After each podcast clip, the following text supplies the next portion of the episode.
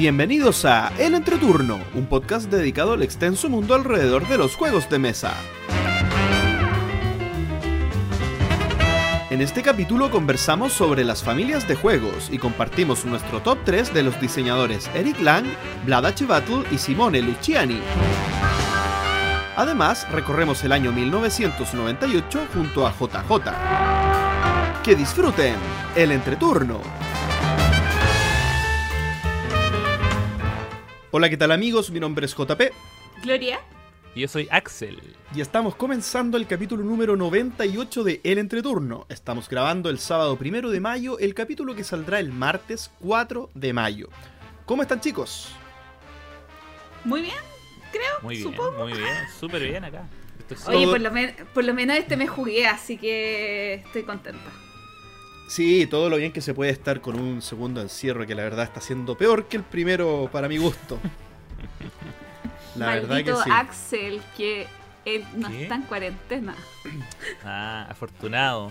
Eh, ah, para ser justo, eh, estamos en cuarentena los fines de semana, así que en el momento en el que estamos grabando este podcast yo estoy en igualdad de condiciones que, que mis compañeros. Pero cuando la gente lo escuche, tú vas a estar pero, pero cuando sea, y nosotros no. cuando sea publicado, ah, yo voy a estar ahí. Métale en la calle ahí. Sí, no, o sea, eh, conversaba con. Yo ya, hice, yo ya hice mi primera. Salimos a la fase 2, que es la que nos permite como salir en libertad, entre comillas, durante la semana sin pedir permiso. En libertad. Y lo primero que hice fue ir a, a Entrejuego a comprarme un jueguito. La tienda de cabecera. Sí, lo primero. Fui. Y sabes que había había harta gente. Todo ¿Sí? No era yo, no, era yo el único. Era como... No, dale, dale, Gloria. No, no, no, es que yo creo que una de mis primeras actividades sin cuarentena va a ser ir a comprar juegos. O sea, ir a entre juegos a mirar que he llegado. Ah, por lo menos mirar que yo, yo, yo sabía que, bueno, eh, Mariposa, yo sabía que había llegado hace un par de semanas por, por eh, publicaciones de la misma David en, en, redes sociales y como estaba en otras tiendas, pero dije, aquí voy a pagar el envío si en dos semanas me liberan. Entonces... Eh, y además, ¿para qué lo voy a comprar si no tengo con quién jugar? Y aparte...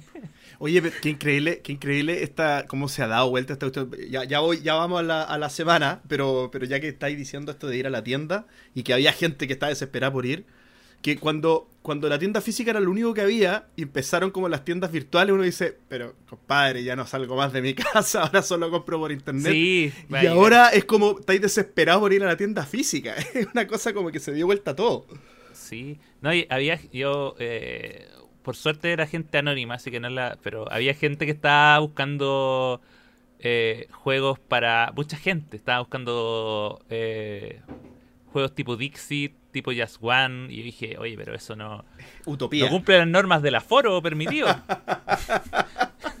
Esos juegos no son sanitariamente responsables. claro, pero, claro. Pero Mariposa, el juego que compró Axel, sí, porque es de unos 5 jugadores, que cumple Sí. el aforo. Sí, es un juego, por eso yo compro solo juegos eh, que me permite disfrutar el aforo. Juego- juegos sencillitos que se pueden jugar de a uno, a como, uno. Como Ah, Gloomhaven, no, de dos. De dos. ¿De dos? Ah, ya, Oh. pensé que era de uno. No, Bu. de dos. Sí. Por eso Gloomhaven es más sanitario que mariposas. Bueno, vamos entonces con nuestras maravillosas semanas y yo tengo que contarles que la mía no es maravillosa. ¡Woo! Eh, bueno, semanas, más que semana. Lo que es peor todavía.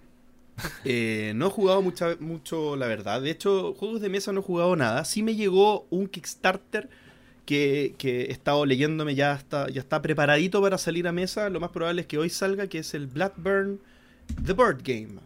Que es eh, este juego de Cool Mini or Not, o Come On, Come on. eh, que es de una licencia de videojuego. Yo la verdad el videojuego no lo he jugado. eh, y vamos a ver qué tal el juego de mesa. Es un juego de miniaturas, obviamente, de Camón. Así que les voy a estar contando cómo es. Se ve bastante bonito al menos. Pero lo que sí he hecho es introducirme en la última edición de Magic a través de eh, Magic Arena. Y esta edición se llama Strixhaven. La segunda parte de esta edición tiene un muy buen nombre, me encanta. Eh, bueno, Strixhaven es una edición que me ha sorprendido. Eh, la verdad, en la previa fue bastante vapuleada. Como yo, sigo algunos canales de Magic en YouTube y todos los youtubers magiqueros se burlaban de Strixhaven como que era la peor escoria eh, había por haber. En el fondo muchos la, la, llamaban como, como una escoria necesaria porque las últimas ediciones habían sido tan buenas que tampoco Magic se puede transformar en que cada edición siguiente sea mejor que la anterior porque los formatos antiguos pasan a, a desnivelarse un poco. Entonces, eh, como que era necesario bajar un poquito los decibeles de las nuevas ediciones. Pero lo cierto es que tiene sí algunas cartas interesantes para el formato estándar. Eh, yo, yo juego mucho estándar, que estándar significa... Eh, es la modalidad, la, modalidad de juego que se juega con las últimas ediciones que van saliendo. Eh, y sí se están ocupando bastante algunas cartas de Strixhaven, por lo tanto eso queda un poquito desmitificado de que, de que, no era una edición que iba a ser de real impacto en estándar. Pero lo que sí quiero comentar es un par de eh, no, en realidad voy a comentar una mecánica que me llama mucho la atención que se incorporó en esta edición. Y es la de aprender lecciones. ¿Ya? ¿Qué significa esta mecánica? Esta mecánica eh, cuenta con algunas cartas que son aprender. Creo que se dice así en español, porque en inglés es learn. Me, imagino que está traducido tal cual. Mm. Eh, y las cartas de aprender hacen lo que hacen. Por ejemplo, puedes bajar una criatura, y después aprender, o puedes eh, robar cierta cantidad de cartas y después aprender, puedes adivinar y después aprender, ¿bien? Y aprender lo que hace es que te hace buscar una carta de fuera del juego para incorporarla en tu mano, ¿bien? En el caso de Magic Arena lo que hace es que tú preparas tu banquillo o tu sideboard, eh, las cartas de lecciones, lecciones, ¿cierto? Que tú puedes aprender en el juego para ir a buscarlas afuera de tu mazo. ¿Por qué es interesante esto? Porque tú preparas un banquillo con distintas lecciones que pueden ser muy específicas para distintas eh, situaciones del juego, pero dependiendo lo que tú vas necesitando, vas aprendiendo las lecciones que más te sirven eh, para el caso en particular. Entonces, son cartas que no son muy poderosas en sí mismas, pero son muy versátiles. O sea, no son versátiles, son específicas, pero es versátil tener muchas cartas específicas para distintas situaciones y tú aprendes la que necesitas. Bien. Eh, es una mecánica que también fue súper subvalorada en la previa. Eh, muchos se reían de esta carta, pero esta carta no tiene ningún impacto, esta carta eh, no es muy buena. Y claro, las lecciones no son muy buenas. O sea, ninguna lección tú la incluirías en tu mazo principal, porque no son muy, muy poderosas. Pero esa versatilidad que le da a, tu mazo poder elegir distintas respuestas ah, para distintos tipos de partidas, eh, hace que hayan, estén teniendo un gran, gran impacto en, el estándar de hoy. Se están ocupando muchísimo. Yo me hice un par de mazos que ocupan lecciones en estándar y la verdad me está yendo bastante bien en, la, en el escalafón, digamos. Y estas, estas lecciones que tú puedes aprender, ¿hay un máximo de lecciones que puedes tener como afuera del mazo, como preparadas? Sí, buena, buena pregunta, porque también se hizo un cambio importante ahí. Eh, como comentaba, el banquillo es el espacio límite que uno puede tener las lecciones, ¿cierto? El banquillo estándar son 15, ¿cierto? Son 15 cartas que uno puede tener afuera. Eh, bueno, eh, los que no saben, 15 cartas son las que tú puedes tener en tu banquillo. ¿Para qué se ocupa el banquillo? Cuando tú juegas mejor de 3, ¿cierto? El banquillo son las cartas que a partir de la segunda partida tú puedes incorporar para intercambiar cartas con tu mazo principal de 60 cartas, ¿bien? ¿Qué es lo que pasa? En Magic Arena existe un formato que es el mejor de uno. O sea que no existe esta segunda partida. Tú juegas contra alguien mata-mata. Eh, el que ganó, ganó. Entonces el banquillo solo sirve para albergar estas, estas cartas que uno va a buscar eh, como afuera del juego. Pero lo que hizo Magic Arena es limitar de 15 a 7 como que para el mejor de uno redujo la cantidad de lecciones, como espacio para lecciones, de 15 a 7, porque 15 era muy... Eh, papero, decimos en Chile, era muy eh, poderoso, digamos. ¿Ya? Desbalanceado. Eh, desbalanceado, excelente, excelente. Y último comentario, decir que donde más me gusta Strixhaven, y ayer estuve eh, algunas horas jugando, no es en el formato estándar propiamente tal, sino que es en el formato draft. El formato draft es este que tú pagas una inscripción, 750 eh, gemas o 5000 oros dentro del juego, y te dan eh, la posibilidad de draftear, digamos, compartir tres sobres entre siete personas. O sea, cada persona termina teniendo tres sobres en su poder, pero son sobres que van rotando entre todas las personas y tú vas eligiendo una carta, después pasa el siguiente sobre, eliges una carta, después pasa el siguiente, hasta que se acaba el primer sobre, después se abre el segundo y así hasta que se abren tres. Bien. Eh, ¿Por qué está tan bueno? Porque Strixhaven eh, plantea sinergias entre colores eh, no, no, hermanos. Por ejemplo, el verde con el negro, el rojo con el, con el blanco, y les ponen nombres de casas, como que fueran escuelas tipo Harry Potter. Entonces al final eh, el, Quick, no me acuerdo cuánto, era la azul verde. El, no sé, como Slidering, así como de Harry Potter, es la negra blanca.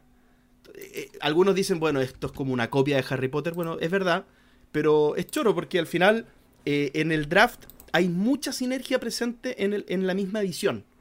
Entonces uno termina siempre armándose un mazo que tiene buenos combos, que tiene eh, buenas, buenas combinaciones. Eh, es más difícil, sí, porque obviamente juegas contra gente que conoce bien esas combinaciones, entonces eh, es bastante desafiante. Pero, pero se arman mazos bastante entretenidos, así que yo recomiendo mucho el, el draft de Strixhaven, está bastante divertido. Eso por mi parte. Eh, yo, por mi parte, he tenido eh, semanas que he jugado bastantes juegos conocidos, pero eh, también hay un par de novedades que bastante inesperadas, la verdad. Son novedades que yo no buscaba y las encontré por de suerte y, y de hecho la palabra suerte tiene que ver mucho con el primer juego del cual voy a hablar, que es un juego que pillé en, en Board Game Arena. No, sé cómo llegué a este juego. sé que estaba en Board Game Arena. Creo que fue un día en que estaba. Ya, me acordé. Estaba. Eh, Tabletop Simulator se había caído. Se había caído Steam. sí, me parecía raro. Axel en Board Game Arena. Sí, se había caído Steam. Y. Y mientras volvía al servidor, dije, ya juguemos algo en Game Arena. Y encontré un juego que se llama Lucky Numbers que nunca en mi vida lo... Y dije, ya, probemos este juego. Y, y es muy entretenido. es muy entretenido. Es un juego abstractísimo. Desde colocar números en una grilla de 4x4. Con... Eh, con restricciones tipo Sudoku. Entonces la, eh, gana el primer jugador que llena su, su, tablero y tú vas robando números de un pool de, que tiene forma de tréboles, ahí el nombre Lucky. Entonces tú partes con una con tu tablero con cuatro números dispuestos en el en diagonal, en el primer espacio de la primera fila, en el segundo espacio de la segunda fila, tercer espacio de la tercera fila, cuarto espacio de la tercera fila. Y tú tienes que colocar, eh, robar un número y colocarlo en algún lugar del, de este espacio pensando en las siguientes reglas. Ningún número puede ser eh, menor a tu izquierda eh, ni menor hacia abajo. O sea, tienen que ir ascendente de izquierda a derecha y de arriba hacia abajo. Perfecto. En, cada una de las... Eh, tanto en izquierda y derecha como de arriba hacia abajo. En diagonales da, da, lo mismo. Y de ahí tú, y cuando tú robas una ficha, en realidad en tu turno tienes dos opciones. Puedes robar desde el desde el montón al azar o bien desde un montón que está al medio con, fichas ya conocidas. ¿Y cómo se llena este, este montón de fichas ya conocidas? Cuando tú robas y tú no quieres o no puedes colocar la ficha, tú la ¿Como dejas... el Keltis? ¿Como el Keltis de, de, viaje? Sí, tú la dejas boca arriba en, el, en, el, en, el, en la mesa y ahí en el siguiente turno yo puedo optar y darme una vez que está boca arriba. Eh, rápido, 5 minutos, la partida 10 minutos. Eh, me gustó mucho como, como filler y, tengo entendido que salió eh, más o menos recientemente en Board Arena porque tuvo una reedición el año 2000 con un modo en solitario, con esta estética que le pusieron de, los números con los tréboles, porque el, el, original era como con unos cuadrados, era muy, era realmente abstracto. Así que, eh, nada, lo estoy buscando, me gustó. Lucky, Numbers. Eh, salió en español hace relativamente poco por Tragic Games. Relativamente poco, yo creo que no más de un mes. Mira, por eso yo creo que. Yo también creo que lo, lo, lo vi. Y como que lo he jugado con mucha gente. Es como, oye, jugamos Lucky Numbers. Oye, Mucha gente hecho, que ni yo- siquiera yo tenía tiene. ganas de jugarlo. Board Game Arena. Es, es, es, es- es entrete- es sencillo y entretenido. Eh, y tiene esa como esa lógica como de entre Sudoku y como pensar en las restricciones tipo eh, sagrada, que me gusta harto como ese tipo de manipulación. Aparte que hay, hay fichas que decididamente nunca sirven, como el 1 y el 20. O sea, si roba el 1 al 20, y cada número cre- creo que está repetido como cuatro veces, o tres. Eh, entonces, cuando tú robas un 20 y tu, el máximo de tu fila es un, eh, el, eh, es un 19, el, tu número mayor, no puedes colocarlo en ningún otro lado. Si, si no es en la esquina inferior derecha. Y ahí perdiste un turno o lo, o lo. Entonces, me, me gustó harto. Pero, también jugué otro, otro juego que tampoco esperaba. Y este sí fue en Tabletop Simulator. Que encontré un, un mod del, de Pócima y Brebajes ¿Ya? que incluía las dos eh, expansiones. El que yo jugaba tenía en la expansión, la primera que es la de las brujas, The Green Witches, y ahora hay otra que es nueva que se llama Los Alquimistas, que por lo que tengo entendido eh, va a salir ahora recién en inglés. Entonces estaba como recién salida del horno, por lo menos en inglés. Había salido obviamente originalmente como en, en alemán hace un rato, probablemente el año pasado. Eh, así que probé la expansión nueva de, de y Brebajes, que son los alquimistas, y que a mí me dejó con... Es una muy buena idea, pero creo que alarga mucho el juego para lo que es Pócimas y Brebajes. Em, pero mecánicamente está muy bien pensado. En los alquimistas lo que uno hace es que se agrega una parte extra al, al tablero y al juego que se llama las esencias. Y es, uno tiene una como una especie de pipeta que, que va creciendo y que es la, eh, la fase de la esencia. Y la fase de la esencia se mide después de cuando tú llenas tu caldero y, y decides si explotaste o no, eh, dependiendo de lo que robaste con la ficha blanca. La, la- las esencias se va llenando dependiendo de la cantidad de fichas de colores que hayas terminado colocando en tu, en tu tablero, más eh, uno adicional si es que hiciste exactos 7 en tus blancas, más un punto más por cada jugador a tu izquierda o derecha que explotó. Entonces, si a tus jugadores le da mal, tú sonríes. Más. Entonces, tú estás ahí hinchando porque el resto explote. Ahora, ¿para qué yo quiero avanzar en esto? Al principio del juego, de manera aleatoria, se escogen 3 de 8 pacientes. Y acá yo creo que el, el juego se vuelve un poco más temático porque siempre hemos sido como estos doctores medios truchos. Pero acá vemos los pacientes. y Cada uno tiene eh, enfermedades muy raras. Por ejemplo, hay uno que es el nariz de zanahoria. Y sale un tipo con la nariz de zanahoria y hay que curarlo. Hay otro que es como un zombie. Y cada uno de estos ocho personajes tiene una habilidad eh, extra que altera tu forma de jugar y que rompe ciertas reglas. Em, de hecho, algunos te dan, por ejemplo, al escogerlos, te dan fichas extra para, para comenzar. Em, y en el fondo, tú mientras más avances en el track de esencias, más recompensas vas a recibir. Las puedes recibir de dos maneras. Hay unos personajes que mientras más avances vas a ganar X cantidad de cosas. Por ejemplo, hay uno que te da, no sé, eh, rubíes, te da lanzamientos de dados. Y mientras más lejos llegaste, más vas a ganar. Y yo con el que jugué, la gracia que tenía era que mientras más lejos llegaba, yo podía, después de terminar mi turno, sacar fichas adicionales de la bolsa y agregarlas a mi, a mi tablero sin importar si explotaba o no.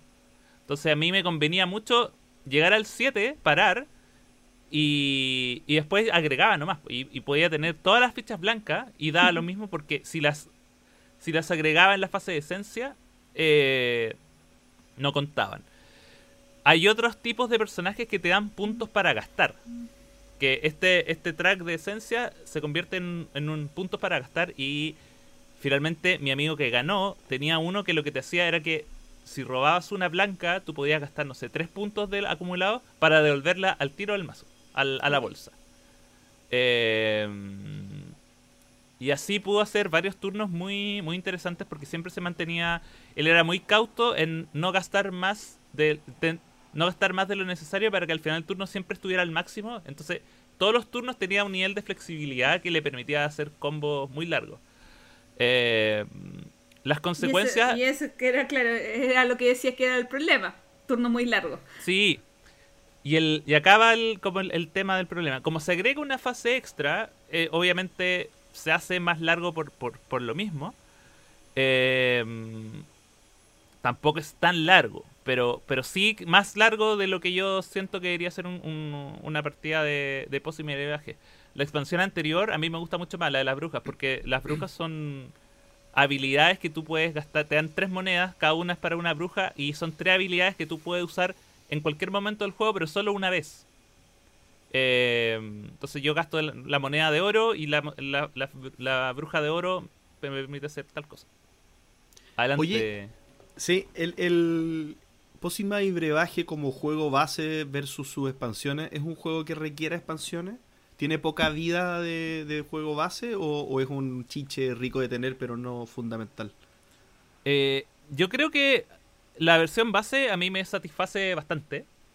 Eh, sobre todo por la cantidad de combinaciones que puede hacer entre los diferentes tipos de fichas que. entre las recetas, básicamente. Eh, creo que la versión base viene con cuatro variantes para cada ingrediente. Que es la habilidad que va a ejecutar el- la ficha al momento de colocarla. Eh, tú puedes jugar todos los 1, todos los 2, todos los 3, todos los 4 y después empezar a mezclar. Y nosotros como jugamos ni siquiera es como tratando de hacer combos, sino que jugamos al azar. La que salió y de repente, ah, esta me conviene y armar combos como con lo que sale. Eh, y en ese sentido siempre va a sorprender por lo mismo, por la poca eh, si tú juegas al azar siempre te va a sorprender y, eh, y adaptarse. Ahora, yo personalmente le agregaría quizá una más porque las expansiones extra lo que hacen es precisamente agregarle, sin necesidad de agregar nuevas fichas, agregan más efectos para esas fichas. Mm. Entonces, un, uno o dos libros más. Y en ese sentido, yo me que- de las dos expansiones que hay, yo me quedaría con la de las brujas, de Herb Witches. Porque es más, es más. Lo que sí, lo otro que también es, eh, puede ser también más, más atractivo es que los puntajes con los alquimistas se van pero al cielo. se hacen así, creo que es la primera vez en la- eh, que creo que como 3 de 4 jugadores sobrepasamos los 100 puntos. Por lo general hacemos 80, 70 en esa. Y las, las partidas igual estu- estuvieron pareja. Eh, mi amigo que ganó habrá ganado por 10, 11 puntos, pero es una distancia súper normal en cualquier partida de, de Pócima. Solo que se escapó muy temprano y tuvo un turno demasiado eh, Grosero. Dema- demasiado grosero, sí. Y al principio del juego, entonces. eh, nada, yo por eso. Yo quedé. Bien, me gustó la idea, pero.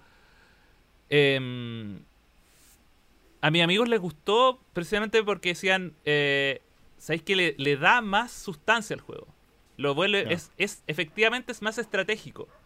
Y como tú, eh, porque cada uno de, estos, de estas pacientes te da una manera de jugar diferente. De hecho, cada uno eligió, éramos cuatro y de las tres, cada uno eligió una diferente y afectaba el, el tipo de juego. Yo jugué con la que me permitía tener un poco menos riesgo, porque me permitía sacar más fichas al final del turno. Em, pero a costo de perder, por de, de, de que eso fuera. de no controlar, por ejemplo, dónde caer. Porque eso ah, influye en cuánto sacáis los rubíes. Y yo saqué muy pocos rubíes en, este, en, esta, en esta partida, que por lo general es mi estrategia normal. Y por eso me sentí como incómodo a la larga. Em, a pesar de que quedé segundo. Me quejo de, de- de lleno. Es que quizás perdiste por un punto. No, perdí por 11. No, sí, estuvo, estuvo bien perdido. Pero- El 11, o sea, lo recuerdas está interesante, pero ojo con eso. Si, si a usted le atrae la idea de que un juego se vuelva más, más largo y más denso y más estratégico, vayan en el momento en el que esté disponible. Porque, de hecho, creo que la primera expansión todavía no está en español. Así que, entre, entre que la, llegue la pri- entre que la, llegue la primera, ya la segunda ya, ya, ya salió. Em, pero la recomendación personal de, de Axelito es eh, la primera expansión es mejor. Sí, sabes que ah, ah, yo creo que me tendría las sens- mismas sensaciones de Axel. Eh, aumentar la complejidad de un juego, si es que no va a ser realmente una tremenda complejidad, pero lo que le aumentas mucho es el tiempo. eh, Sí. me siento como que la eficiencia de la partida la pierdo. Es como, prefiero que se quede en un juego más liviano, que sea rápido de jugar que se complejice y esa y esa complejidad versus el tiempo no no no todas las veces me da tanta satisfacción. Ahora, lo que vamos a hacer en esta, eh, que es lo, lo que nos faltó hacer, porque no, no, cuando descubrí el mod ni siquiera sabía que existía Alchemist, así que no sabía cómo jugarlo. Y después descubrí que había un solo video en YouTube de un tipo que lo subió hace una semana de cómo explicarlo. eh, eh, que se puede jugar con ambas, ambas expansiones. El, el manual recomienda jugarlas primero por separado y después combinarlas, pero todo es combinable. Y ahí ya tres horas jugando Pócimas y Brebaje. Pócimas y Brebaje Legacy. Ya. Esa fue mi, semana. Oye, estoy con problema de la garganta, parece. La falta de podcast. Eh, oye, yo quiero, yo quiero partir contando que el capítulo anterior, el capítulo 97, se cumplieron dos cosas inesperadas. Dos promesas que se hicieron. Por una parte, JP publicó el sábado. Dijo, capítulo, dijo el, el 10 de marzo, era abril, pero no importa.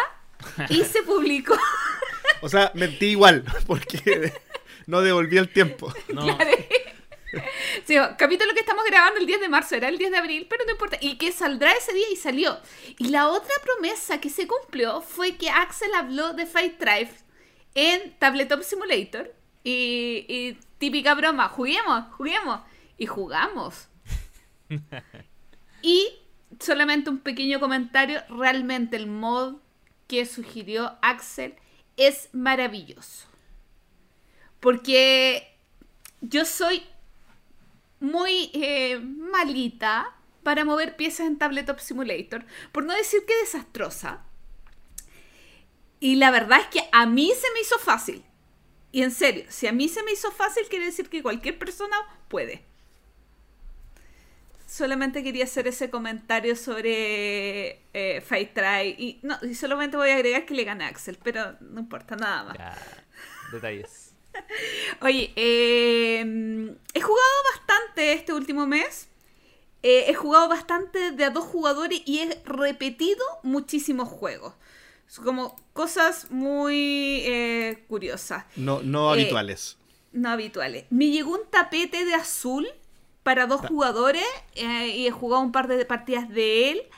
Eh, también, por ejemplo, eh, probé Ratón Valiente, un juego que trajo Fractal.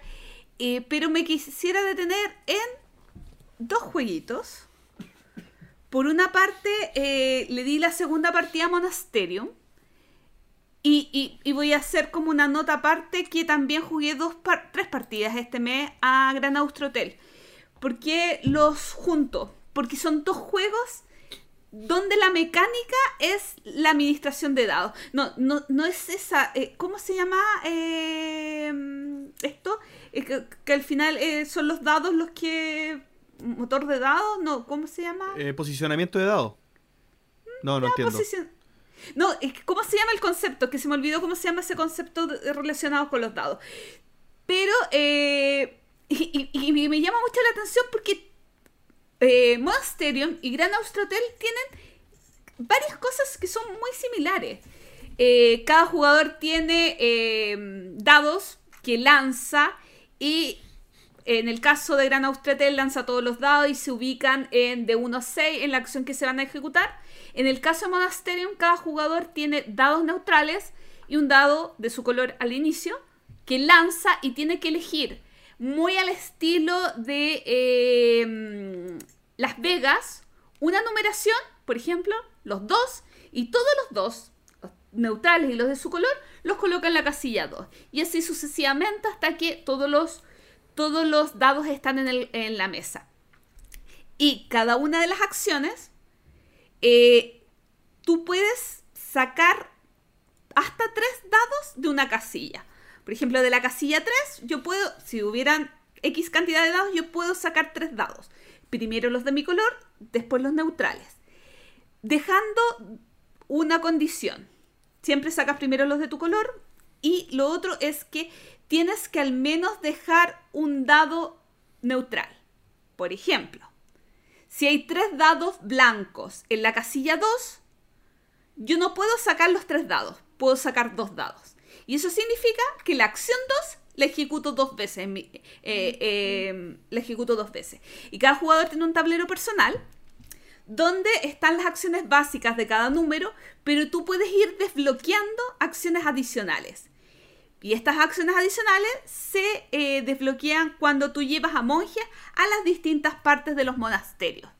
Hay cinco monasterios, hay tres partes diferentes en los monasterios, entonces que juegan un papel de mayoría y que te dan habilidades, y hay un burrito o un caballito, pero nosotros decimos que es el burrito sabanero que va camino a Belén, para darle un tono navideño. Eh, que va caminando por el camino visitando los diferentes monasterios y ganando bonos y cosas. Eh, es súper convero. La primera partida, la verdad es que me incomodó bastante el juego. Porque siento que habían reglas que no estaban bien explicadas en el manual y que se prestaban para dudas. Y esas dudas hicieron que la partida fuera incómoda. Pero ya eh, y, quizás son dudas que uno enfrenta como jugador experimentado. Quizás un jugador más novato las hubiera leído y hubiera tomado una decisión. Ah, entonces esto se hace así. O sea, pero uno, más críticamente, se cuestiona. Porque, por ejemplo, uno paga un, recurso, dos recursos tres recursos si es el primer monje que va a una parte, eh, que va a un monasterio. Perdón, ya, mejor, que va a una capilla pero una capilla. Cada monasterio tiene una capilla. ¿A la primera capilla de todo el tablero o a la primera capilla de ese monasterio? Es una tontera que podía haber estado explicada en muy poquito. Pero eso nos hizo cuestionarnos muchas cosas en la primera partida y que la primera partida fuera un poco desagradable. La segunda partida la expliqué, la expliqué sin guion, llegué y partí. Pero, pero es una Perdona, ¿Mm? dale. Sí. No, no, no, es una deficiencia de manual, dices tú. Sí, para mí absolutamente. Mm. Porque yo me leí el manual, después lo leímos con mi amiga y, quedamos con esa duda, comenzamos a jugar porque pensamos que, que, jugando íbamos a resolverla, pero era como, ¿pero esto se hace así o se hace así? Mm. Y, fue como que nos poníamos nerviosos, o sea, como... y, y usamos al final como de Twitter. Le preguntamos a un par de amigos que llevan muchas más partidas. No, no, el criterio es este, perfecto, ya. Pero Cuando esa no Axel, eso es terrible. Para aclarar esas dudas. Claro, no, y. Pero la segunda partida yo lo expliqué, lo expliqué súper fluidamente en comparación con la primera partida. Y, la verdad lo disfrutamos mucho. Uh, eh, muy entretenido juego que si bien comparte muchas cosas con Gran Austrotel en, en el tema de posicionamiento de dados y en todo que tú sacas dados para ejecutar X acción, en el desarrollo del juego es muy diferente porque es un juego eh, basado mucho en mayoría. Tiene una parte de tu tablero personal donde en cada monasterio tú puedes ir sacando eh, vitrales y tienes que armar tu propio vitral y cuando tú colocas una pieza vitral, eh, muy al estilo Sudoku, porque hacia mm, eh, vertical y horizontalmente no se puede repetir el mismo vitral, tú vas ganando un bono. Y cuando completas una fila o una columna, ganas punto de victoria. Entonces, tiene mucho convito, muy agradable este eh, monasterio. Gran Austratel es muy superior. Pero eso no quita que Monasterio sea muy agradable. Y el otro juego que quiero comentar es, eh, bueno, y no sé si Axel lo ha comentado aquí, pero me va a apoyar mucho. Eh, Quest for el Dorado. Es un juego de deck builder, deck builder muy sencillito, donde tú vas utilizando las cartas para eh, una carrera prácticamente por llegar a El Dorado. varias cosas. Lo jugué de a dos jugadores, no sabía cómo iba a funcionar. Maravilloso. de hecho, eh, tanto sí que jugamos una partida básica y después, ay, este mapa es bonito, pero es experto. No importa. Y jugamos una partida experto maravilloso. Eh, y otra cosa curiosa que em, a mi amiga no tiene tanta experiencia en deck builder, pero Dominion no le había gustado. Como que tenía un cierto rechazo con el concepto de, deck builder. Pero es tan sencillo como se va dando en, el dorado que, que, es una ricura de juego. Porque tú tienes que, para irte moviendo por los distintos hexágonos, que son de diferentes tipos de terreno, tú tienes que ir pagando cartas.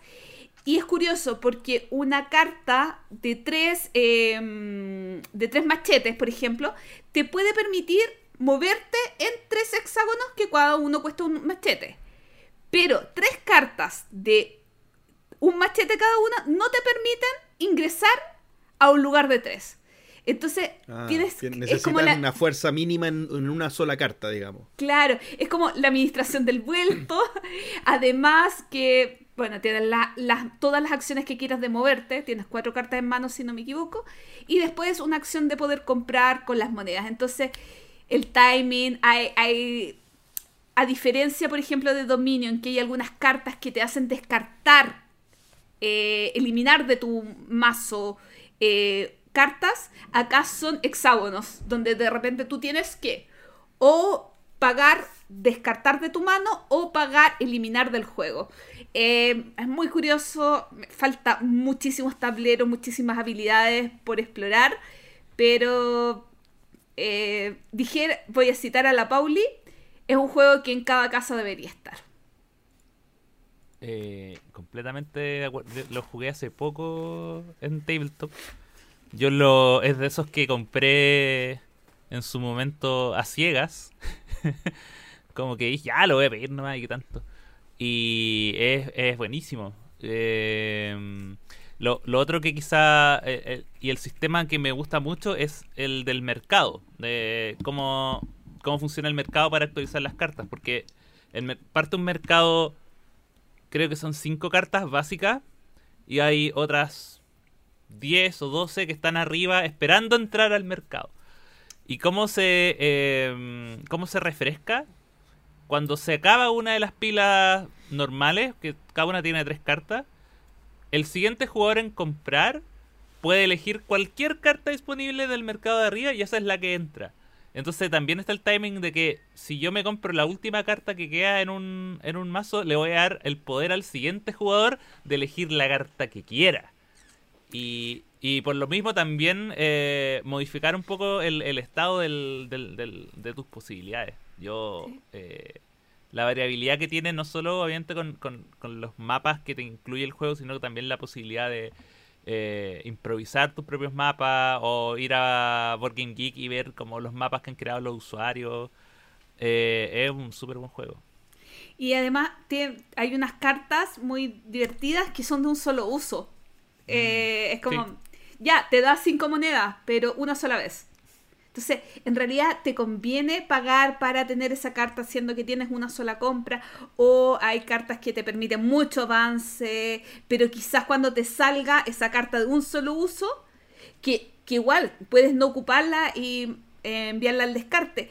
Eh, justo es una carta de, de, mm, de machete y estás en una zona de plata, donde tienes que pagar moneda.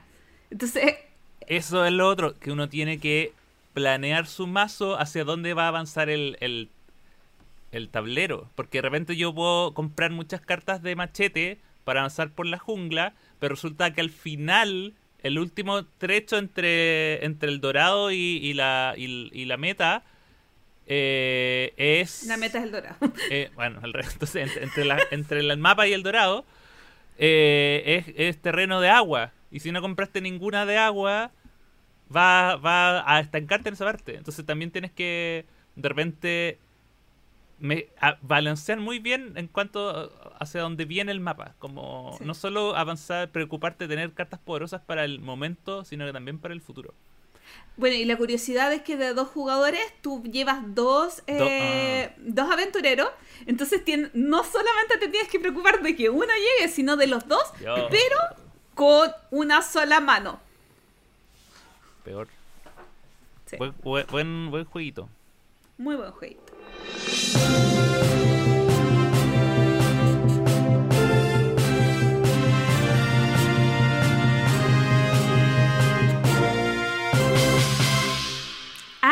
Y esta semana tenemos muchos anuncios y casi todos son muy personales, muy del entreturno, para variar un poquito la historia. Pero en el capítulo anterior, en el capítulo 97, eh, yo conversé eh, de dos cosas que iban a pasar en YouTube muy pronto.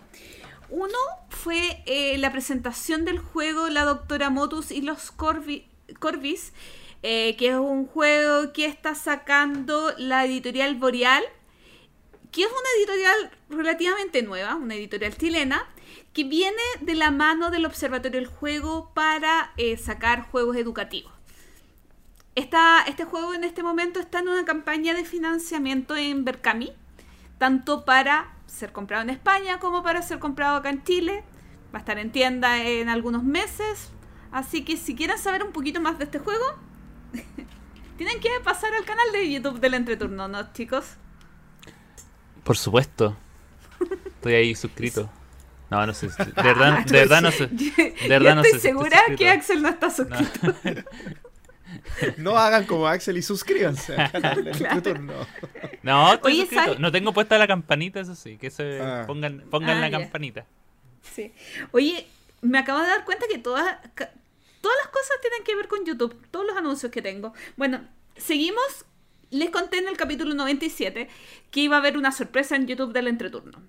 Y hubo una sorpresa en el YouTube del entreturno y tiene relación con una campaña que se llama ¿Qué jugáis? ¿Qué jugáis? Es ¿Qué una jugáis? campaña... ¿Qué jugáis? ¿Qué jugáis? Es una campaña que eh, está desarrollando la editorial chilena Sir Cocktail para eh, saber qué es lo que juega el chileno. No solamente juegos de mesa, no solamente juegos. ¿Qué más se puede jugar? o sea, deporte, Ah, qué deportes, qué, qué actividades, cómo utilizas tu tiempo de ocio si, si juegas en tu tiempo de ocio. Invitar a contestar la encuesta, pero más que invitar a contestar la encuesta, que la encuentras en la página quejuguay.com, la real invitación es a que compartan esto. Porque en cierto modo, si todos nosotros, los que escuchamos podcasts especializados de juegos de mesa, eh, todos los que jugamos habitualmente contestamos la encuesta, en realidad no vamos a estar entregando eh, un dato significativo de la realidad chilena. Pero si lo compartimos con nuestros cercanos, si lo compartimos con los compañeros de trabajo, con los amigos no jugones, con la familia, podemos realmente levantar una información un poco más veraz de qué es lo que juega las personas acá en Chile. Y dentro de esta misma iniciativa que jugáis, está un ciclo de conversaciones, de entrevistas a especialistas de diferentes áreas. Y en esto participó el entreturno con el tema Cuando jugamos podemos explorar, donde eh, yo conversé con Natalia Salgado, psicóloga que se dedica a muchas cosas eh, en psicología relacionadas con el juego. Así que nuevamente invitados tanto a ver el- la entrevista con Natalia como a contestar y compartir la encuesta de quejugáis.com. Cool. Lo último, y no menos importante, y algo muy personal quizás, eh, que los chicos están súper enterados y están invitados a participar cuando quieran. Eh, se creó una nueva sección en YouTube que se llama El Turno D, donde conversaremos mensualmente con las diferentes distribuidoras de juegos en Chile. Algunas distribuidoras en realidad son editoriales, pero el concepto es los que llevan juegos a las tiendas. ¿Por qué? Porque este programa está enfocado en saber qué es lo que va a venir próximamente a tiendas y aún me faltan dos por hacer, porque estamos grabando un sábado y tengo dos entrevistas el día lunes, pero eh, les voy a dar algunos, para los que no han visto los videos, les voy a dar algunos anuncios. como resumidos. Estuvo Master Games y Master Game anunció que va a comenzar a traer juegos a Chile de la editorial TCG Factory. Sabíamos que estaban trabajando con más que Oca, pero no era tan público que van a traer los juegos de TCG Factory. Y tampoco era público saber que van a trabajar con dos editoriales, que no era público porque yo sí lo sabía, pero quizás no era, no era, que van a trabajar con dos editoriales argentinas trayendo sus juegos, una es Buró de Juegos y la otra es Top Toil. En Top Toil, el gran hit es Happy Salmon. Happy Salmon estará en tiendas muy, muy, muy pronto. Probablemente cuando este capítulo salga al aire ya esté en tiendas. ¿Se, eh, ¿se va a llamar Happy Salmon? ¿O el, salmón feliz? Happy Salmon. O como en Argentina puede ser el salmón copado. El recopado. Oye, no me digas nada que eh, va a venir un juego, no, no es, por, es, por otra editorial, es por otra distribuidora que todavía no, no he entrevistado. Va a venir un juego que a mí me encanta, que es el Drexaul, eh, que ese es el nombre en alemán, y se llama Dirty Pig. No, no, perdón, Warrior Pig. Warrior Pig. Por favor, españoles, cuando saquen juego, no le pongan Warrior Pig. Warrior Casi lo prefiero en alemán, sorry. Prefiero darme ahí la lata de, buscar cómo se pronuncia en alemán antes de decir Warropik. Warropik, perdón, ya. También estuvo Sir Cocktail. Eh, y Sir Cocktail trae cosas bastante divertidas. Por un lado, se va a abrir como un área de distribución de juegos chilenos, donde ya ellos ya están distribuyendo, obviamente, sus juegos propios y también el chute, pero van a eh, distribuir las redes del Reich, van a distribuir Tesoro Maldito, el Zoosaurio y otros juegos chilenos. Eh, van, van, a como prestar este, este servicio a, mm, a editoriales chilenas y también va a traer una em, editorial argentina, los argentinos están de moda, eh, que es em, Neptuno Games y dentro del catálogo de Neptuno vienen dos juegos de autores alemanes. Eh, hay un juego de Inicia que, que hablamos en el capítulo anterior o ante anterior. El Loot, ¿se acuerdan? El Corsa de Inicia, que ahora es Loot sobre ruedas, eh, que es, ya no es temática pirata, es temática eh, carrera de autos, si no me equivoco. ¿El, juego es el mismo? O, o, implementa nuevas mecánicas como una reedición del loot? Porque me llamó la atención que fuera como loot sobre ruedas. Yo entiendo que es el mismo, pero no puedo poner las manos al fuego porque Y el otro juego es uno de Ruger, Ruger eh, es el Dragon, Dragon, no me acuerdo cómo se llama, pero que ahora se llama Opale. Pero vienen propuestas súper interesantes al respecto. Y lo último es que, con el permiso de los chicos, inicié una campaña de Coffee, que es co-medio fi. Co, eh, Sí, slash el entreturno para que eh, si quieren aportar con alguna monedita para ver alguna, algunos gastos tanto del canal como de, del podcast, si es que pueden ayudar en algo, felices. Si no, seguiremos trabajando como siempre, ya llevamos cuatro años y, y seguiremos para siempre, yo creo, hasta que los hasta que nuestros cuerpos nos permitan. transparentar, transparentar que son gastos que ya existen por lo demás. ¿ah? No, no, eh, e, es para, para un poco invitarlos a compartir la pesada carga financiera que requiere mantener esto que hoy es por amor, por amor a la vida. Claro, sí. Por amor a ustedes. Claro, por un lado está la, plataforma que JP usa para subir el podcast y por otro lado, que en este caso solamente sería si llegáramos a juntar el monto de plata, es cambiarnos al StreamYard pagado porque se ve mucho más bonito y mucho más funcional. Pero si no, vamos a seguir haciendo exactamente igual las cosas.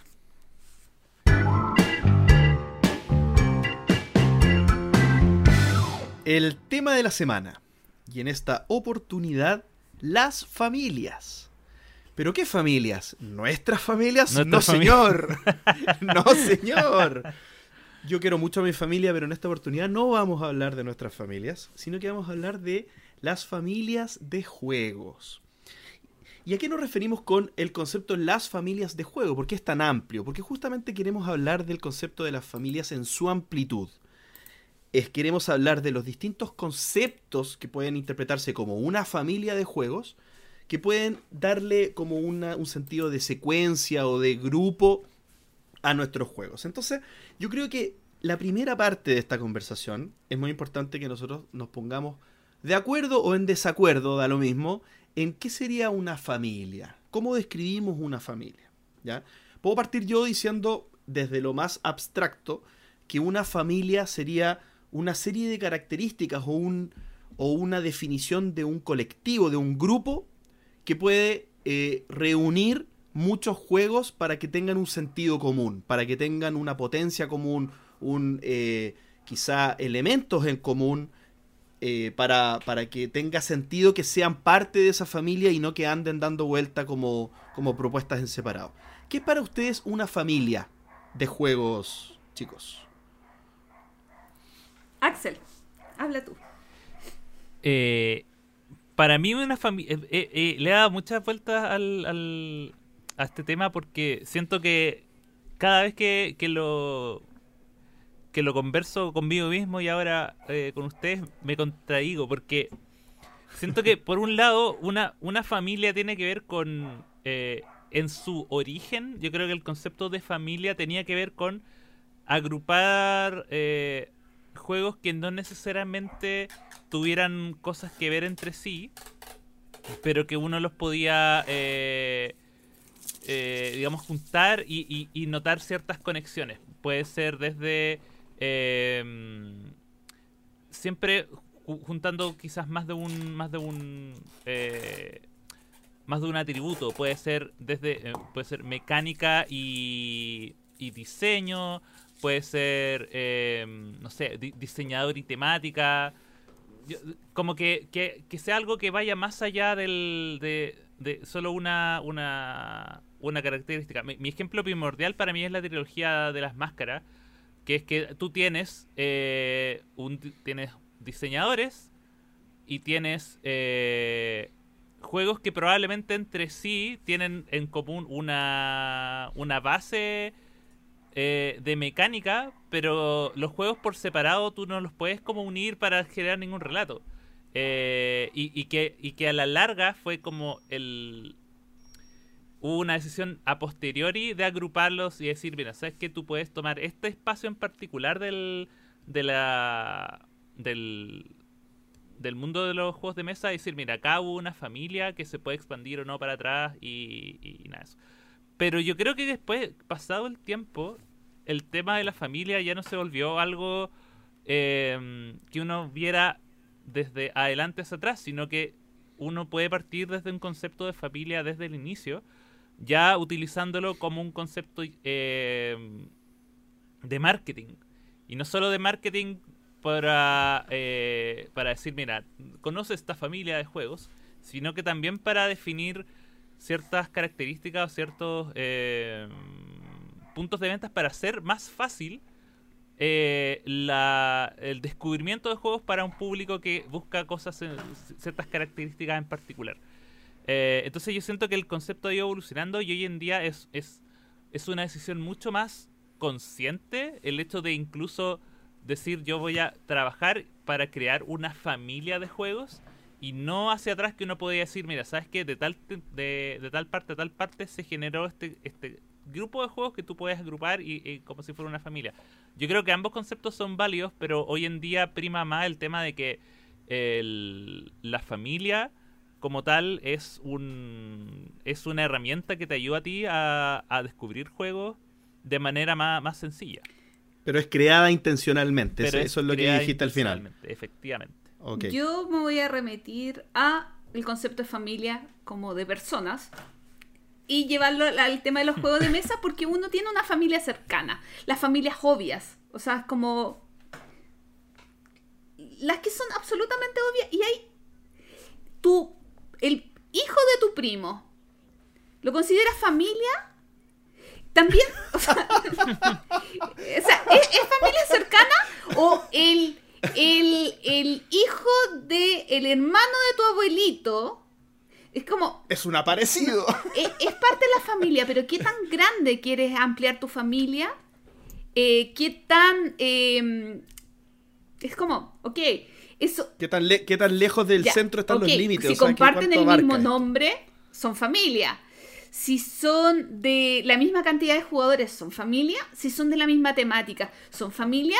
Entonces, creo que la familia puede ser tan amplia como tú mismo sientas que puede ser una familia de... Si tú consideras que eh, el sobrino o, o los sobrinos políticos o los eh, o el cuñado de tu primo es como es familia o no es familia yo creo que eso también se puede llevar al tema de los juegos de mesa o sea por ejemplo eh, aunque no venga yo tengo acá ordenados el Meeple Land y el Meeple Circus porque comparten colores y comparten esa temática de feria, circo. ¿Es una familia? Claro, es como la del Claro. concuñado con la concuñada. Pero son familia. Claro, yo entiendo, yo igual tiendo a estar de acuerdo y entiendo lo que dice Axel eh, del tema de la intencionalidad, porque me parece que, que es para poner también un grado de diferencia entre hablar de categorías y hablar de familias. Que, que las categorías finalmente terminan siendo un, un- un- un una posteriori de cómo tú más o menos agrupas cosas para poder hablar de esas cosas en su conjunto, pero finalmente da lo mismo la intención inicial. O sea, en el caso de las familias, hay una hay- incluso un sentido como estratégico en el tiempo de que un diseñador, digamos, puede, por ejemplo, planificar su propuesta. Quizás vamos entrando un poco eh, en los casos específicos para ver si es que podemos ir dibujando este tema. Eh, ¿qué, qué ejemplo de familia ustedes, dado esto que hemos hablado, ven importante de hablar? No sé, Gloria, yo creo que tú lo tienes ahí bien claro. Es que, tengo, ¿Cuál es una familia para ti que, que te gustaría debatir ahora? es que tengo cientos de familias. Pero, por ejemplo, eh, si nos Vamos con Si una. nos vamos al concepto del número, eh, Alea tiene varias series de eh, juegos numerados, las cajas chicas, estilo la- que no son chicas, pero estilo Las Vegas con numeración. Las cajas medianas, el estilo del Bora Bora o del Puerto Rico con numeración. Y las cajas XXL, eh, que yo solamente conozco el Queens for the Reversement. No sé si tendrá alguno más que nunca salió en español. Y que hay gente que quiere todos los juegos, aunque sean no tan buenos. Porque Te hago una pregunta. Perdón, te, te hago una pregunta. Ahí mismo lo que tú estás diciendo, eh, estas que son series, Sí. ¿cierto? Son como series de una de Alea, que, que son de las cajas chicas, ca- caja mediana, caja grande. ¿Ellos las nombran así? ¿O, o e- esta abstracción de caja chica es algo que los jugones han denominado? Porque distin- yo creo que es distinto. Yo, yo creo que tiene otro efecto que eh, Alea diga nuestra serie de cajas pequeñas. Ah, no, no, ahí no tengo idea, es como para nombrarlas, pero lo que sí es que cada caja tiene un número y hay del 1 a no sé cuantito en caja chica, hay del 1 no sé cuantito en caja mediana y hay del 1... Entonces sí lo hacen. po. Entonces sí hacen lo que te digo. No es que... Porque en el fondo es distinto que tú tengáis el 1, el 4 y el 7 a que tengáis tres juegos de caja chica. Porque si yo tengo el 1, el 4 y el 7, tal vez quiero el 2 y el 3 porque si no me faltan los Claro, del medio. pero me refiero a que hay un 1 de caja chica y un 1 de caja mediana, entonces no es, Claro. no es que puedas... eh, y Son tres series Claro, distintas. y por ejemplo también están, eh, Looping Games saca juegos de su serie 1900 XX, porque puede ser el Channel Tunnel, que es 1900, eh, nunca me acuerdo de los números, o sea, nun- nunca me acuerdo de los números, pero hay diferentes juegos que tienen algún hecho histórico y que son 1900 X años. y que todos comparten el mismo tamaño de caja y que parten con 1900 y un suceso histórico. Mm. Claro, eh, ahí, ahí ¿cómo, ¿cómo, es? Ese es un buen punto. Este, ese, ese es un buen punto para conversar si esos son categorías o son familias. El caso de los. ¿Mencionaste los 18XX, los juegos de trenes o nada que ver? Estos son 19XX. Ah, bueno, pero es algo similar a lo que pasa con los. No, no, no, dijiste 19. Pero, pero ¿es algo similar a los 18XX o otra cosa? Los 18XX son juegos de trenes económicos. Todos los juegos de looping tienen el tamaño de caja, el número similar, un hecho histórico, pero hay juegos colaborativos, hay juegos de dos jugadores, hay juegos competitivos, ah. hay juegos de diferentes autores. Entonces, es como en marca. Sí, es una, eso sí sería una familia. Claro. Eso sí sería. Mira, pero qué buen ejemplo, porque yo creo que los 18XX no son una familia, pero los 19XX sí lo son, dado lo que tú dijiste. Son todos hermanos de diferentes padres. O sea, no, son todos hermanos. ya, muchos juegos. No, es que. No, el ejemplo está bien. Porque todos los, todos los juegos están ilustrados por Pedro Soto, por lo tanto es el mismo padre. Pero tienen como distintas madres, quizá. Porque tienen. No todos están hechos por los mismos diseñadores. Podría ser. Es como. Comparten algunas cosas en eh, común. Yo creo que yo creo que podríamos dejar un poquito las analogías humanas para no reírme tanto. Pero, pero es, buen, es buen punto, es buen punto. Creo que va por ahí la cosa. El 19XX es un súper buen ejemplo, existiendo los 18XX, para poder decir por qué son una familia. Me, gustó. ¿Axel? Sí, que yo tengo, claro, ahí también es cuando yo trazo la línea entre lo que empiezo a definir como, como sentir como una familia y, lo otro es eh, derechamente una, o sea, decisiones eh, de diseño que, que, siento que van alejados. Yo siento que para que para que haya una familia, tú no tienes que pensar en hacer una familia sobre algo. Eh, por ejemplo, yo no, no, siento que la serie de Azul sea una familia. En el fondo es una trilogía de juegos que fue diseñada desde el momento uno. Probablemente desde, desde que Azul 1 fue un éxito, dijeron ya, hazte dos más. Eh, pero yo no creo que sea una familia, porque es el mismo diseñador, la misma mecánica, eh, son secuelas de, de una obra eh, popular. y pienso también en la serie GIF, que también uno parte desde... que, uno, que tienen una serie de, características y, y, que tampoco en el fondo podría yo quizás como catalogar como una familia porque en el fondo parte desde el inicio como un proyecto que va a ser, que te define desde el comienzo las características que va a tener. Eh, que son juegos con, no sé, con nombres de no sé cuántas letras, que son de dos jugadores, cada uno, todo hecho por el mismo autor.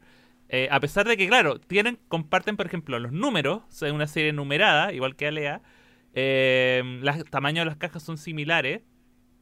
Eh, y en el fondo presentan una guía para hacer ya, yo sé que este juego tiene ciertas características. Eh, mm. Entonces, por, ahí es como donde yo empiezo a, trazar la línea. Yo siento que yo siento que las familias, para mí como el concepto que me funciona como familia eh, es agrupar diversidad de cosas, más que una sola Siento que, por ejemplo, en esos casos que mencioné, los resultados son demasiado similares entre sí como para hablar de una familia, sino que yo siento que las familias tienen que por lo menos tener ya sea diversidad de, autores o de o de temáticas en, su momento o de eh, a pesar de que, puedan sí tengan que tener sí tienen que tener yo creo que tienen que tener alguna diferencia para que sea una familia y no una colección de, de un autor por ejemplo Oye, yo voy a dar un mm. ejemplo de, algo que yo catalogo como una familia y que lo encuentro bastante curioso, que es eh, de la editorial Mevo Games, una editorial portuguesa, que tiene al menos 3, 4 juegos de diferentes autores con temática portuguesa. Mm. Está en la Rayal, y que, a ver, las mecánicas, una es la otra, son mecánicas diferentes, pero que siento, y sin haber leído nada al respecto, siento que lo que ellos quieren es rescatar un poco de identidad, colocándole una temática que, eh, que a mí me hace sentido como familia. Porque tenemos a, a Rayal, que es una fiesta, a Rayal, que es una fiesta portuguesa, tenemos a Porto, que, o Porto, eh, Caretos, y eh, hay otro juego que se llama como Tranvía de Lisboa. Entonces, como en realidad esta editorial intencionalmente quiere levantar temas portugueses, me imagino. Entonces, me hace mucho más sentido verlo como una familia porque es una línea que tienen ellos que busca potenciar, a mi parecer, eh, como temas importantes para Portugal. Estoy, estoy, ahora, a medida que escucho la conversación, cambiando un poquito mi, mi, mi- mi- mi creencia respecto del tema, porque me parece que, que va más asociado a una intención, creo que en eso estoy de acuerdo desde siempre con lo que dijo Axel, pero creo que tiene harto que ver con, no sé si lo comercial en el sentido de la plata, pero sí lo comercial en el sentido de la, de la, de la llegada al público. De, de la visibilización, de que tenga un sentido como propuesta, como, como propuesta de valor, como propuesta jugona.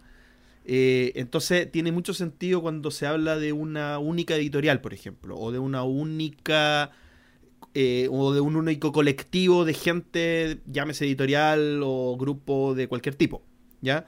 Eh, entonces creo que algo que yo me tenía anotado acá como posibles ejemplos de familia, quizás no lo son, ¿ah? Quizás no lo son. Deja- déjame dar este ejemplo, por ejemplo, los universos. Los universos creados por un diseñador en el que en la misma editorial incluso se generan distintos juegos en el mismo universo. Creo que eso ya no es una familia ahora, ahora que lo pienso bien. No sé qué opinan ustedes. Como no puede.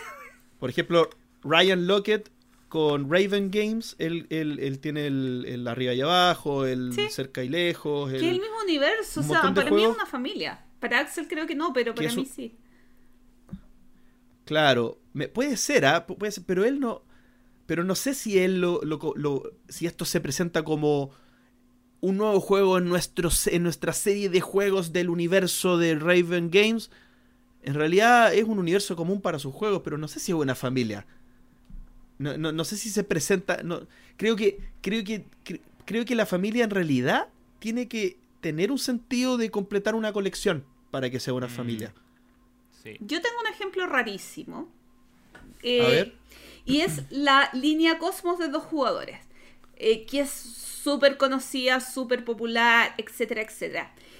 Y eh, eh, me van a retar porque voy a volver a usar el ejemplo de las familias con humanos. Pero cuando una editorial como De Beer saca el eh, Sherlock and Mycroft, ojo, De Beer que siempre tiene relaciones comerciales con Cosmos, generalmente sacando juegos de Cosmos y pasándolos a español, hace eh, este juego en el mismo formato de Cosmos dos jugadores, tiene una intencionalidad de que lo adopten. A mi parecer. ¿Por qué? Porque podría haber sacado el juego en cualquier tipo de caja, pero no, las sensaciones de caja tipo Cosmos dos jugadores, que es, es como algo que se piensa. Hoy tengo un juego de dos jugadores, sácalo en caja Cosmos de dos jugadores porque es... en la- hasta en la ludoteca te queda bien todos los juegos con caja Cosmos dos jugadores. Y que claro, este juego después haya sido vendido a Cosmos y haya sido incorporado a la línea de Cosmos dos jugadores, hace mucho sentido. Eh, Es, realmente un hijo adoptado. Que lo, lo sacaron originalmente una editorial española, pero después llegó en alemán y cambiaron la portada, pero eh, conservaron como el resto. Hace que te fijes en, en, ese juego y que al verlo tipo de caja diga, oh, debe ser de dos jugadores. Pero, pero qué importante lo que dices, porque eh, creo que cuando no era Cosmos, era un juego que podías tener o no tener. Pero si tú tienes los juegos de Cosmos dos jugadores y este pasa a ser un juego de Cosmos dos jugadores, pasa a faltarte ese juego. Te pasó a faltar ese juego. Tienes uno menos de la línea Cosmos, ya. Me- yo, yo quiero tirar mi ejemplo, que este es como el ejemplo que para mí mejor resume lo que es una familia eh, en su totalidad, hoy en día, como el concepto que hoy en día siento que familia, que es la línea Klein and Fine de eh, Schmidt. Eh, no sé si lo estoy diciendo bien. Klein y Fein, leído en español eh, real. Los juegos de Klein y Fein son, la descripción es sencilla, una serie de juegos de caja chica con dados.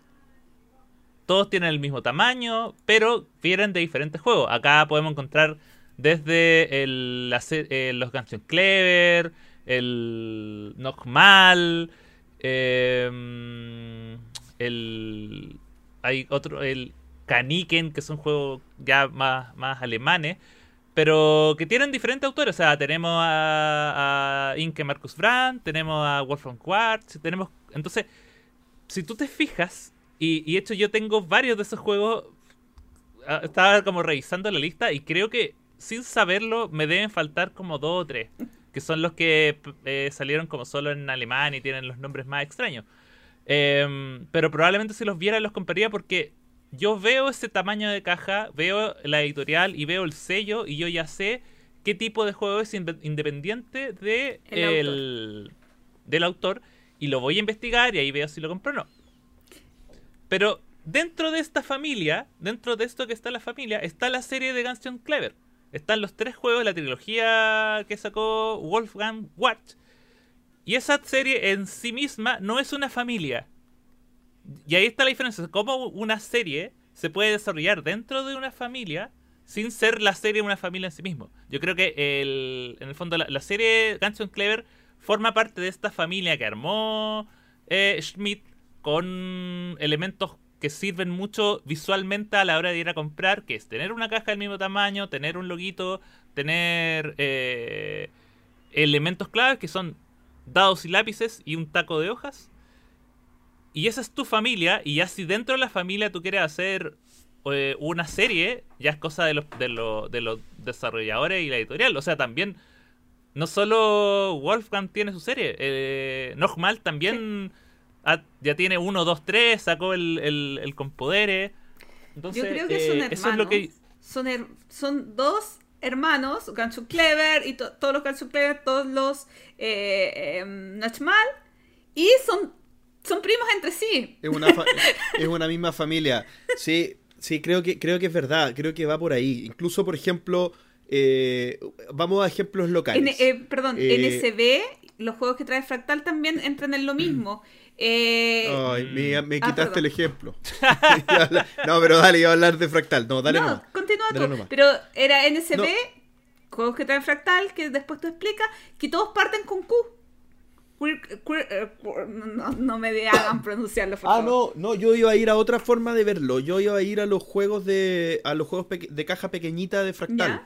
Do- eh, está eh, eh, The Mind, Odiosos 7, Sabatur. Eh, Que ojo ahí, dale. tú lo puedes ver como, tú lo ves como una familia, todos los juegos que nombraste, pero no todos son de la misma editorial, editorial madre. Pero, pero, pero te das cuenta que ahí Fractal, le, le- en un sentido local, le da un sentido de familia. Claro. Incluso para, para el mismo, aquí, perdón la, la referencia cercana, pero para el mismo Entreturno Bistro, es importante esta denominación, porque finalmente nosotros mismos, a través de la venta de las cajas, de las boxes, de la Entreturno Bistro Boxes, eh, tú puedes coleccionar estos juegos. Porque, por ejemplo, tenemos siete juegos de caja pequeña disponibles a la venta a través de estas cajas. Y si tú tienes uno, después ya te compras el otro y ya te faltan cinco. O sea, ya es como la familia de, asociada a la oferta del, del bistro. Sí, pero, eh, lo- Y- perdón, lo curioso de, de ese caso, como decía, es que tú, a ver, tu cliente o el bistró lo ve todo como una familia, pero visto desde afuera, es una familia que creó Fractal, porque hay juegos, Claro, hay juegos de amigos, hay juegos de NSB, hay juegos de eh, una editorial que a Simón le encanta y que yo nunca recuerdo el nombre, pero es eh, la de la vaca loca y de Lula Ula, si no me equivoco. Eh, y no, creo que esos son las tres editoriales que, que, que incluyen Mm. como e- esas cajas. Entonces, e- es, es una familia hecha en Chile. Es una familia como reempaquetada, redefinida. Oye, eh, hablando en general, digamos, del concepto de las familias, ¿son importantes las familias? ¿Tienen impacto en el hobby positivo, negativo? ¿Cómo lo ven? Mira, yo que no sé si es un ejemplo, pero eh, de los que ustedes catalogan familia, pero yo me imaginaba, por ejemplo, los juegos Java, que no todos son amarillos, pero que la mayoría son amarillos y que el impacto en tienda es importante. O sea, yo quiero un juego familiar, o sea, infantil, y, y voy a encontrar la sección más fácil en una tienda mirando el amarillo. O sea, como, oh, amarillo, me tengo que ir para allá a buscar juegos infantiles. No sé si eso es una familia, porque en realidad es una editorial, eh, pero te marca un rasgo significativo. Quizá no es una familia, es, una, es como una nacionalidad, es como rasgos, eh, rasgos faciales o, color de piel o qué sé yo, que tú dices, ah, esa persona probablemente, te puedes equivocar, es de X país, como que te hace sentir e, en un espacio, en un, en un lugar, en como que ubica una persona dentro de, eh, dentro de una tienda en qué contexto se encuentra. Yo creo que en el, en el ejemplo en particular de, Java, y también lo, lo, asimilaría también con Days of Wonder, que también los juegos de Days of Wonder tienen su, su estética, la, la, caja de Days of Wonder, eh, y también una propuesta como estética dentro. Uno sabe que lo, lo, no te va a encontrar cubitos para contar. O sea, si, algo se puede hacer de, una, de, de, alguna forma, se va a hacer de una forma y el cubito de madera no va a ser un cuadro de madera, sino que va a tener forma de tronco siempre. Em, pero yo en esos casos en particular, cuando siento que es el, en, caso particular Java y of Wonder, yo creo que ahí es parte de la propuesta de la editorial, más que de una familia. A, pesar de que uno puede decir, ya, Java hace otros juegos que no son amarillos, pero la mayoría de los juegos de Java, y uno, uno cuando habla de Java piensa en, la caja amarilla, y yo creo que ya es como, tiene que ver más que nada con la propuesta editorial en sí, más que intentar hacer una una familia una, una, una sublínea, pero, pero, pero sí tiene que ver, o sea, a lo que es que si Java fuera, tuviera tantos juegos como de los otros, como de los amarillos, yo quizá podría decir, ya, esto es la familia Java eh, eh, infantil, pero en el caso, en, ese particular, es tanto la importancia que tiene que yo ya lo veo más como una propuesta de la editorial.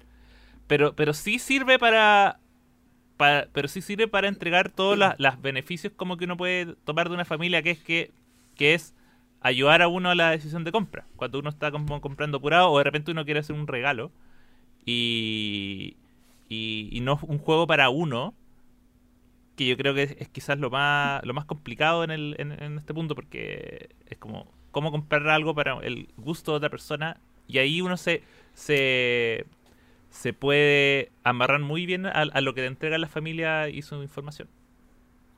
Creo que el ejemplo de Gloria es eh, quizá, claro, es verdad que quizá Java en sí mismo no es una familia porque es Java y vende lo que vende, pero creo que el ejemplo es bueno en el sentido de que es, es lo que es, es uno de los beneficios de las familias. Y, mm. está lo que comentaste tú al final, Axel. O sea, yo finalmente puedo decir, por ejemplo, eh, en una recomendación, puedo decir, oye, mira, búscate un juego de esta familia, el que más te guste, pero esta familia más o menos es esto. Más o menos busca esto, más o menos tiene estas características. Entonces eso te da un, direccionamiento que permite a alguien enfocarse en un subconjunto de algo, no perderse tanto en todos los subconjuntos posibles de la vida, y ahí elegir, moverme en, una, en un ámbito un poco más acotado, siempre va a ayudar, digamos, sobre todo para un no jugón que hace su primera compra o para alguien que está, digamos, eh, conociendo aspectos del hobby que no conocía. Sí.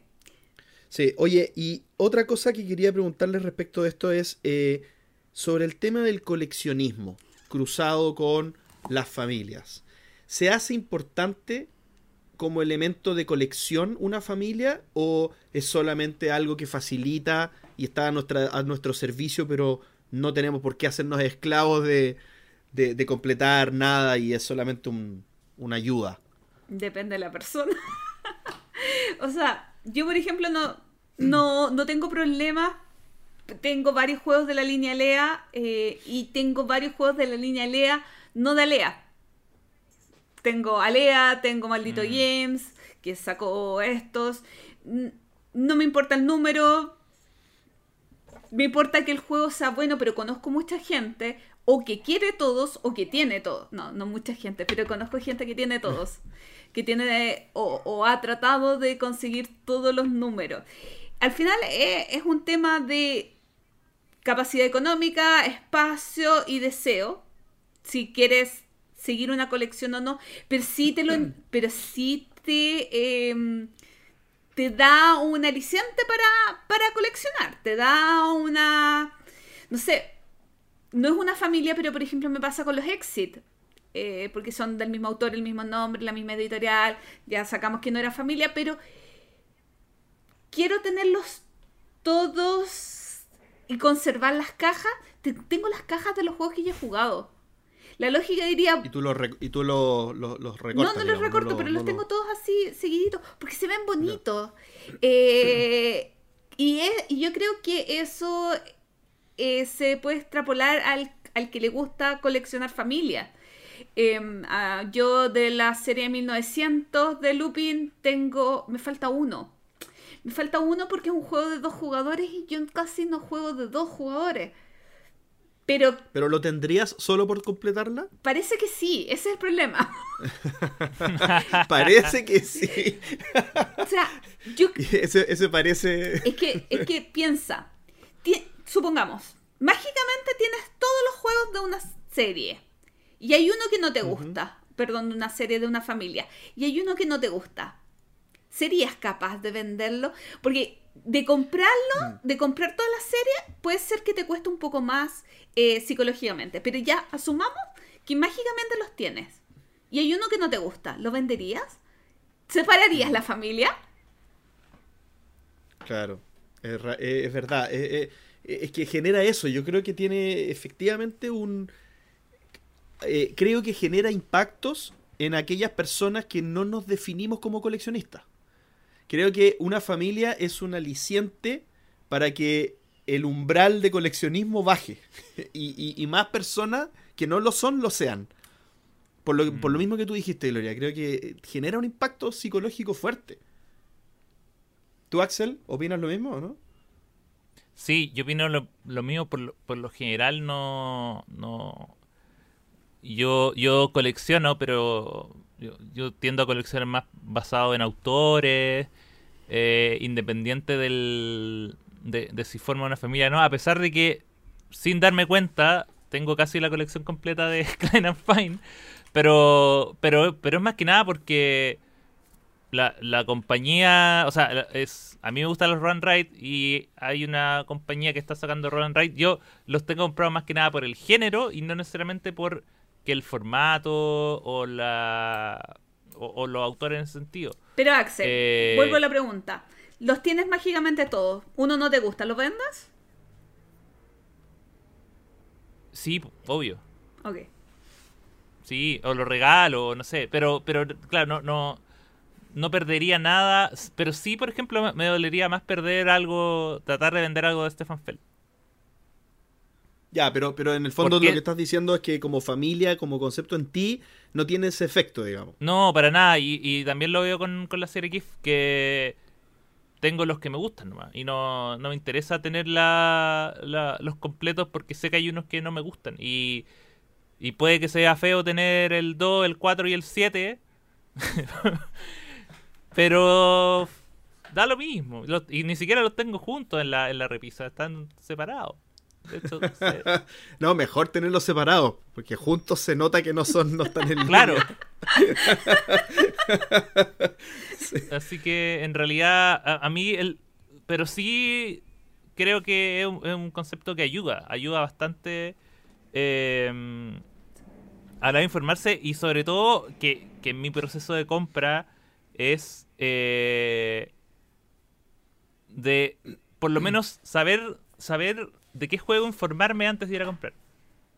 Mm. Que, que, que es distinto a decir, me voy a comprar este juego porque es de esta familia. Sino que es, salió este juego de esta familia, vamos a ver de qué se trata, Ah, ok. Es y si me gusta lo compro. Pero, pero sí buen- me es ayudó... un enfoque más saludable. Es un enfoque más Sí, es un enfoque, saludable. es un enfoque más saludable, un enfoque que, que recomiendo. Eh, La mala que- influencia del entreturno la estás Sí, ayudando a no, sí, a no les recomiendo que si, si, si quieren utilizar las familias como guía, no sea para llegar y, y gastar su dinero de una, sino que vayan, descubran el juego, vean las reseñas y ahí vean si lo compran o no. Pero, pero a mí por lo menos me ha ayudado a saber que salió el nuevo juego, el nuevo Roll and Ride de Inca y Marcus Brandt y no, ah, tengo que comprarlo, solo por ser parte de la familia. Por último, yo quería acotar que eh, las familias a veces también sirven para ordenar la ludoteca. Sí. Sí, sobre todo con el tema de los tamaños de caja. Yo ahí hago un llamado a, a que, a que la industria también saque más familias porque así puedo juntar las cajas. Estandaricemos las familias para que las cajas sean de los mismos tamaños. Me gustó ese llamado. Sí, sí, sí. Bueno, ahí eh, los que tengan, los que sigan en redes sociales a la Cami y al Feño y vean vean fotos de su de su ludoteca porque es la ludoteca más ordenada y linda que yo he visto en mi vida. Así que siguiendo ahí el, el detalle que decía Gloria. Bueno, llegamos entonces al final del tema de la semana, pero eh, invitarlos a todos a hacer sus comentarios. Esto es un tema que puede tener múltiples enfoques. Hay algunos que pueden haber estado muy nerviosos escuchándonos y por qué no dijimos este enfoque, este otro enfoque. Bueno, los invitamos a participar. Háganos sus comentarios al eh, correo o participen con nosotros cuando, cuando hablemos de estos temas en vivo.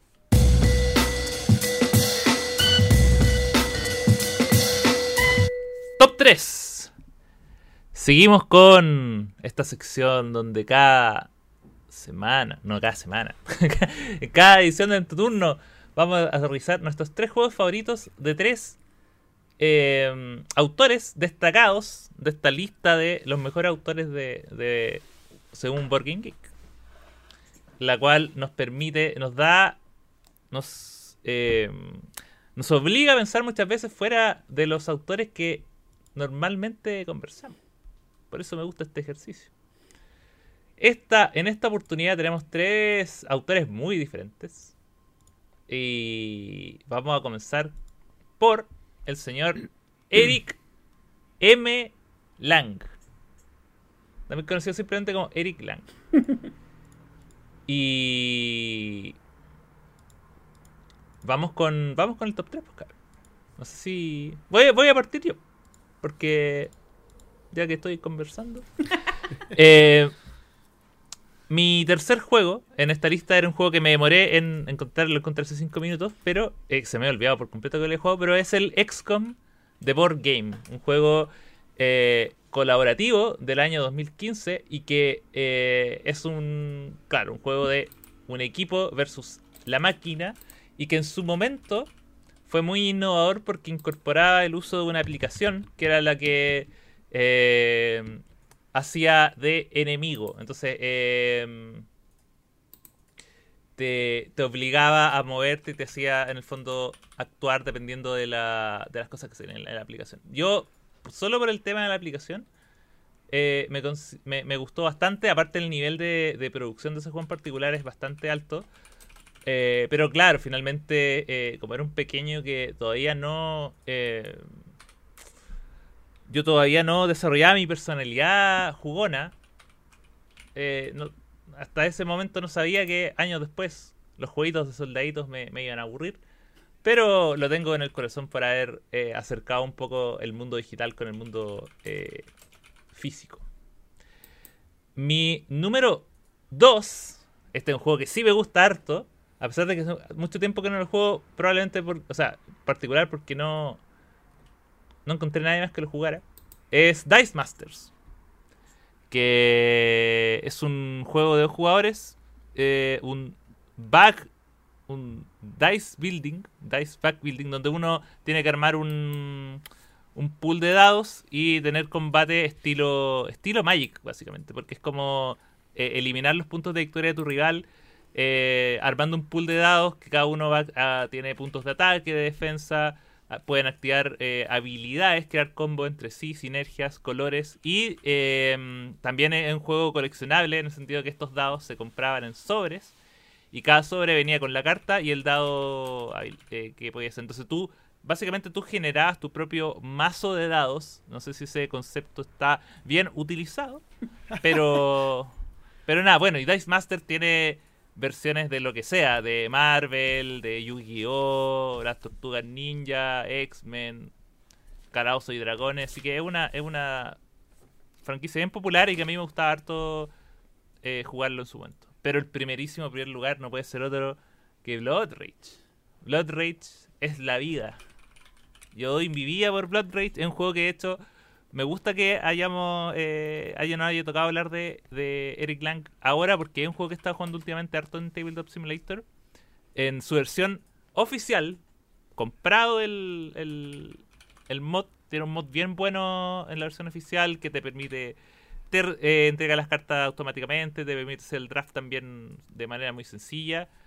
Eh, y creo que Blood Rage es la como eh, tiene el, el, el componente, tiene un equilibrio como ideal entre manejo de cartas y un juego que es muy, muy, muy... em, ¿Cómo decir? Eh, muy combativo, pero también muy estratégico, ¿no? Y, también sin, sin nada prácticamente de azar. Entonces, para mí Blood Rage siempre estará en mi corazón, lo tengo. Y gracias Eric Lang por darme esta belleza de juego vikingo. Ahora quiero ir yo con mi top 3, que no es top 3, es un top 2, porque en realidad hay un juego que jugué y no me acuerdo de nada. No me acuerdo haberlo jugado, entonces no quiero ponerlo. Y hay otro juego que em, lo jugué y en realidad no lo encontré un buen juego, entonces podría ponerlo en tercer lugar, pero mejor no. Y quiero ir yo ahora con el top 3 porque Me da risa, me da risa que, que Gloria no, ni siquiera se esfuerza por no humillar a Eric Lang. eh, que mi top 3, mi top 2 es muy similar al de Axel. Muy similar. Pero, y que ambos juegos los jugué una sola vez. Pero mi 2 es Warrior. Que si no me equivoco, Ah. Warrior está bas eh, el Dice Master está basado en Warrior. Es la versión previa y sin, sin licencia, básicamente. Claro, y, y al final, y también era una versión eh, que eh, en un juego base estaba autocontenido como todo, si bien tenía muchas expansiones, que eh, lo jugué hace 5 o 6 años, pero yo no... La vez que lo jugué lo encontré muy entretenido porque al final tú ibas teniendo tus cartitas, que estas cartas te permitían tener dados, lanzar dados, hacer cositas. Quizás si me acordara cómo era, lo hubiera puesto en primer lugar porque recuerdo que fueron buenas sensaciones de la partida, de mi única partida. Y en el número uno tengo Blood Rage, que también jugué una sola vez. eh, que como ustedes saben, mayorías y ataques a mí no me agrada mucho, pero eh, inconscientemente me di intenté suicidarme y resultó y después me di cuenta que era una, una táctica válida y, y casi una estrategia potente para ganar. Eh, La entonces, ruta de Loki. Claro, entonces fue, fue una partida entretenida, pero como les digo, fue la partida. Volvería a jugarlo, sí, pero fue... No es algo que me haya deslumbrado, pero es algo que volvería a jugar. Ve, no traté Mish. tan mal a Eric No esperaba. como traté a eh, Connie Conesca. No me, no me lo esperaba, Gloria, esa última frase de lo volvería a jugar me parece que es suficiente halago Pero, pero ojo. Te vamos a cobrar la palabra, top, Gloria. Ese juego lo volvería a jugar, pero el que pondrás tú en tu top 1 no lo probaría. Creo que no es el que piensas, pero Ah, porque tampoco tu lo probarías. es cao Pero- del viejo mundo. Pero, pero, pero tampoco, tampoco lo probarías. Nin- nin- ninguno de los que está acá probaría, salvo mi 3. Bueno, voy. Mi número 3 es una coincidencia con Axel, que sería Marvel Dice Masters. Marvel Dice Masters eh, es un juego muy bueno, pero que cuesta mucho sacarlo a mesa. Eh, Quizá, quizá me gustaría mucho más si fuera más popular, pero no porque me importe Mm. lo que diga la gente, sino porque necesitas una comunidad eh, activa para jugar este juego. Me parece que luce mucho más que cuando se juega a nivel hogareño, digamos. Eh, pero es un juego tremendo, me encantan las mecánicas, creo que está súper bien implementada y, y es rico abrir los sobrecitos.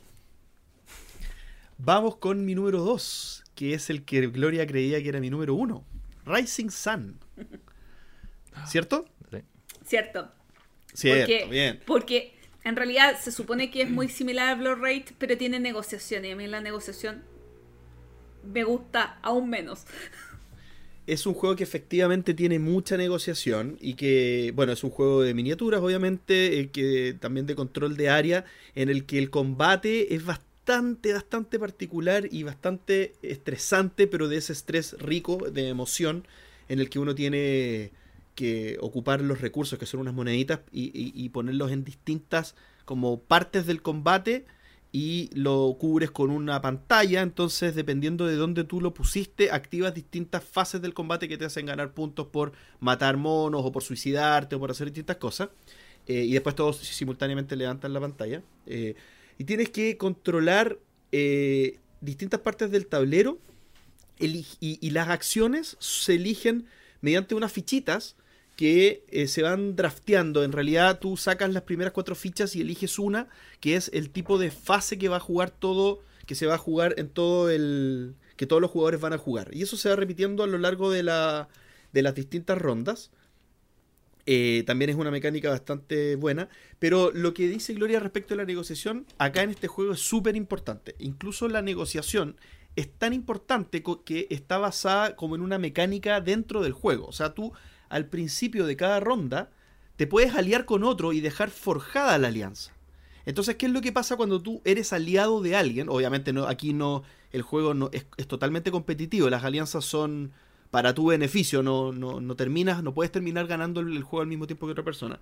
Pero cuando tú estás aliado con otra persona, tú ganas un bonus cuando el otro le toca jugar su acción.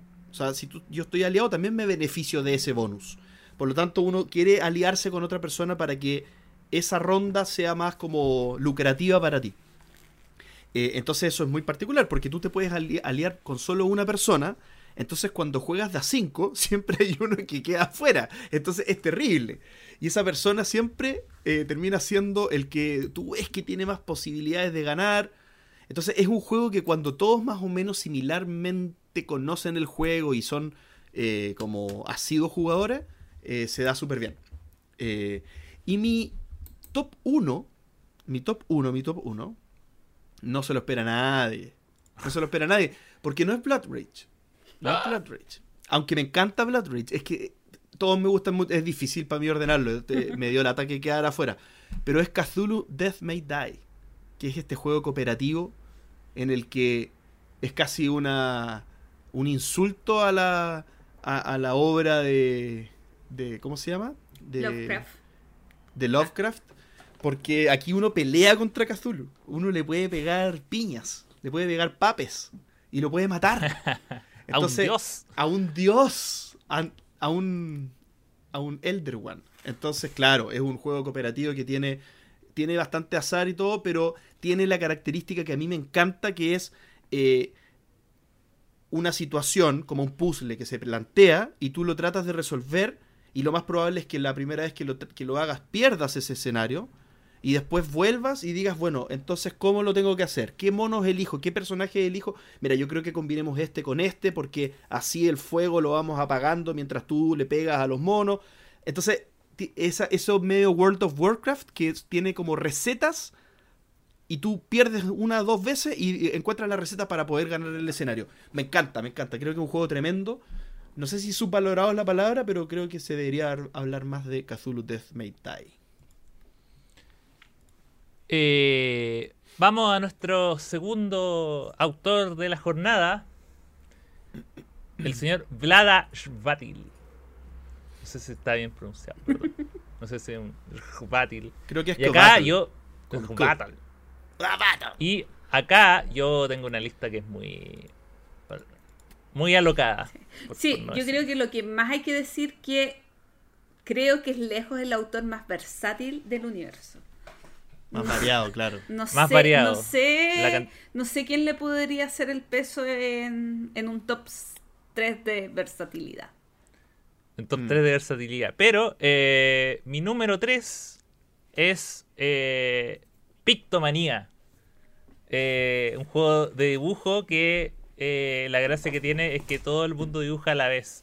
Es caótico, eh, simpático. A mí me encantan los juegos de dibujo porque dibujo mal y todo el mundo se ríe. Eh, es un juego de party que lo tengo ahí casi con...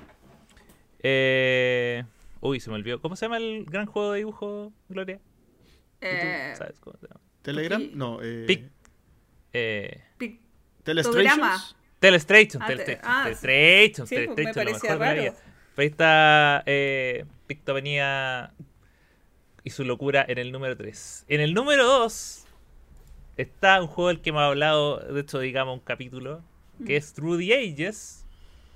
Eh, y lo tengo en el número 2 porque eh, a pesar de que se le, se le profesó gran amor a este juego y, y- y- y lo sigo manteniendo, un juegazo. Yo siento, yo me- todavía me quedo con la sensación de que eh, le queda mucho mejor como videojuego que como juego de mesa. Como Me por duele el el tema del, corazón eso, pero es verdad. Sí, sí. Como que cuando lo probé en digital y la aplicación y todo eso, ahorra tanto tiempo y, y- te, te permite enfocarte en, lo- en- en la verdadera carne del juego, en, sa- en saborear el, el- el juego en sí, que creo que acá el, el amigo se mandó un... So, como que sobre diseñó y probablemente, claro, estaba muy inspirado en, en lo que era. Se inspiró tanto en lo que era Age of Empires, Civilization, que terminó siendo su propia versión de esos juegos. Y, y quedó bien, bien entretenido. Pero claro, yo personalmente recomiendo más las versiones digitales en aplicación. Y mi primer lugar es un juego que no me gusta tanto como para estar en primer lugar, pero lo pongo en el primer lugar porque ah, gracias a este juego salieron muchas otras copias que son mejores y que es un género que amo, que es Codenames, Código Secreto. Yo a, Có- a Código Secreto le agradezco demasiado el haber popularizado el el- la mecánica de encontrar la palabra secreta, el, el, el jugador que no puede hablar y solo dar una pista, porque salieron tantos otros juegos mucho mejores de Crypto, eh, Just One, eh, Crosstalk, salió tanto, es un género que partió obviamente gracias a la popularidad de Codenames, que Codenames hoy es una super franquicia, lo mencionábamos antes como en el chat con Vlada sacó este juego y ya se jubila, si salió con todas las versiones, reediciones. Está listo. Este es como el juego que, que le, le va a pagar Disney, la, Marvel. la pensión. Hay Disney, Marvel, Harry Potter, hay de todo. Eh, pero más allá del juego en sí, que de nuevo, lo- igual es, es bueno, pero, pero las versiones que salieron después, primera, el primer contacto, como que todas las versiones que lo han superado, creo que le deben mucho a este juego y por eso es mi favorito a nivel de diseño. Muchas gracias, Vlada, por darme tantas otras alegrías que no van a tu bolsillo, pero, pero bueno. Oye, yo no debería ir después de Axel porque nos pisamos tanto. Pero bueno. Eh, mi número 3 es Código Secreto. No es un juego que me encante. Pero. eh, pero sigo con muchas ganas de jugar la, la, la expansión que tengo yo de autores y. De autores y juegos. Oh, sí, me- por favor. Necesito jugarlo. Eh, pero es un juego muy entretenido, Código Secreto. Eh, en mi segundo lugar tengo Dungeon Pet. No he jugado el Dungeon Master, creo que. No, se me olvidó como. Lord. Lord no lo he jugado. Dungeon Pet lo encuentro bastante divertido. No me obsesiona ni mata. No lo, no lo tengo ni lo tendré, creo. Pero las veces he jugado como 3-4 partidas. Ha sido una experiencia entretenida y es raro eso de limpiarle la caquita a los, a los monstruitos, eh, que los monstruos tengan determinadas características para después ir como a una venta, subasta, no me acuerdo, eh, criarlo así, darle sus cositas. eh, es súper curioso el juego, muy curioso. Y en el número uno, ya nombrado por mi amiguito Axel, Pictomanía, es, en- es entretenido. Un juego bien loco y tiene mucha razón Axel. Uno que no sabe dibujar eh, puede ser más ágil mirando, interpretando los dibujos de otros y, y dando algún... Porque al final, como todo lo tienes que hacer al mismo tiempo, no es tan relevante la perfección de tu dibujo, sino el poder hacer muchas cosas a la vez, de mirar a los otros mientras estás dibujando. Ese es mi top 3 de la.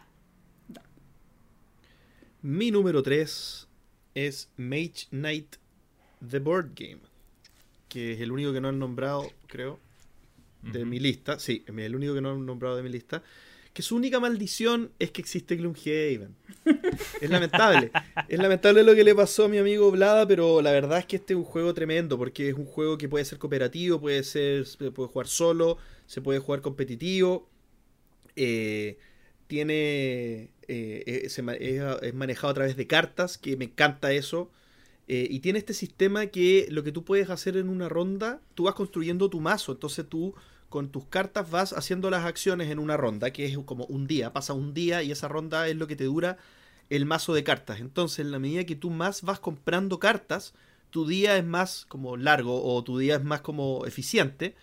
Eh, y, y- para esas cartas tú las vas mejorando, por ejemplo, comprando unos diamantes y los diamantes vas usando la parte poderosa de la carta en vez de la parte débil de la carta. Y va, cuando te hieren, en el fondo nunca te matan, pero tu- tus cartas, tú pasas a poner cartas de herida en tu, en tu mano. Entonces cada vez que juegas, se van mezclando las cartas buenas con las cartas de herida que no hacen nada. Entonces va siendo como más inefectivo. Es es súper buen juego, la verdad. Es, tremenda, es tremendo juego. ¿Qué pasa con este juego? Es muy complejo. Es muy complejo. Gloomhaven creo que es la versión mejorada de lo que, de lo que se intenta hacer acá. Eso, esa es mi opinión, pero es tremendo juego. Mi segundo juego acá es Codenames. Y ya lo han, lo han comentado, yo valoro mucho este juego también.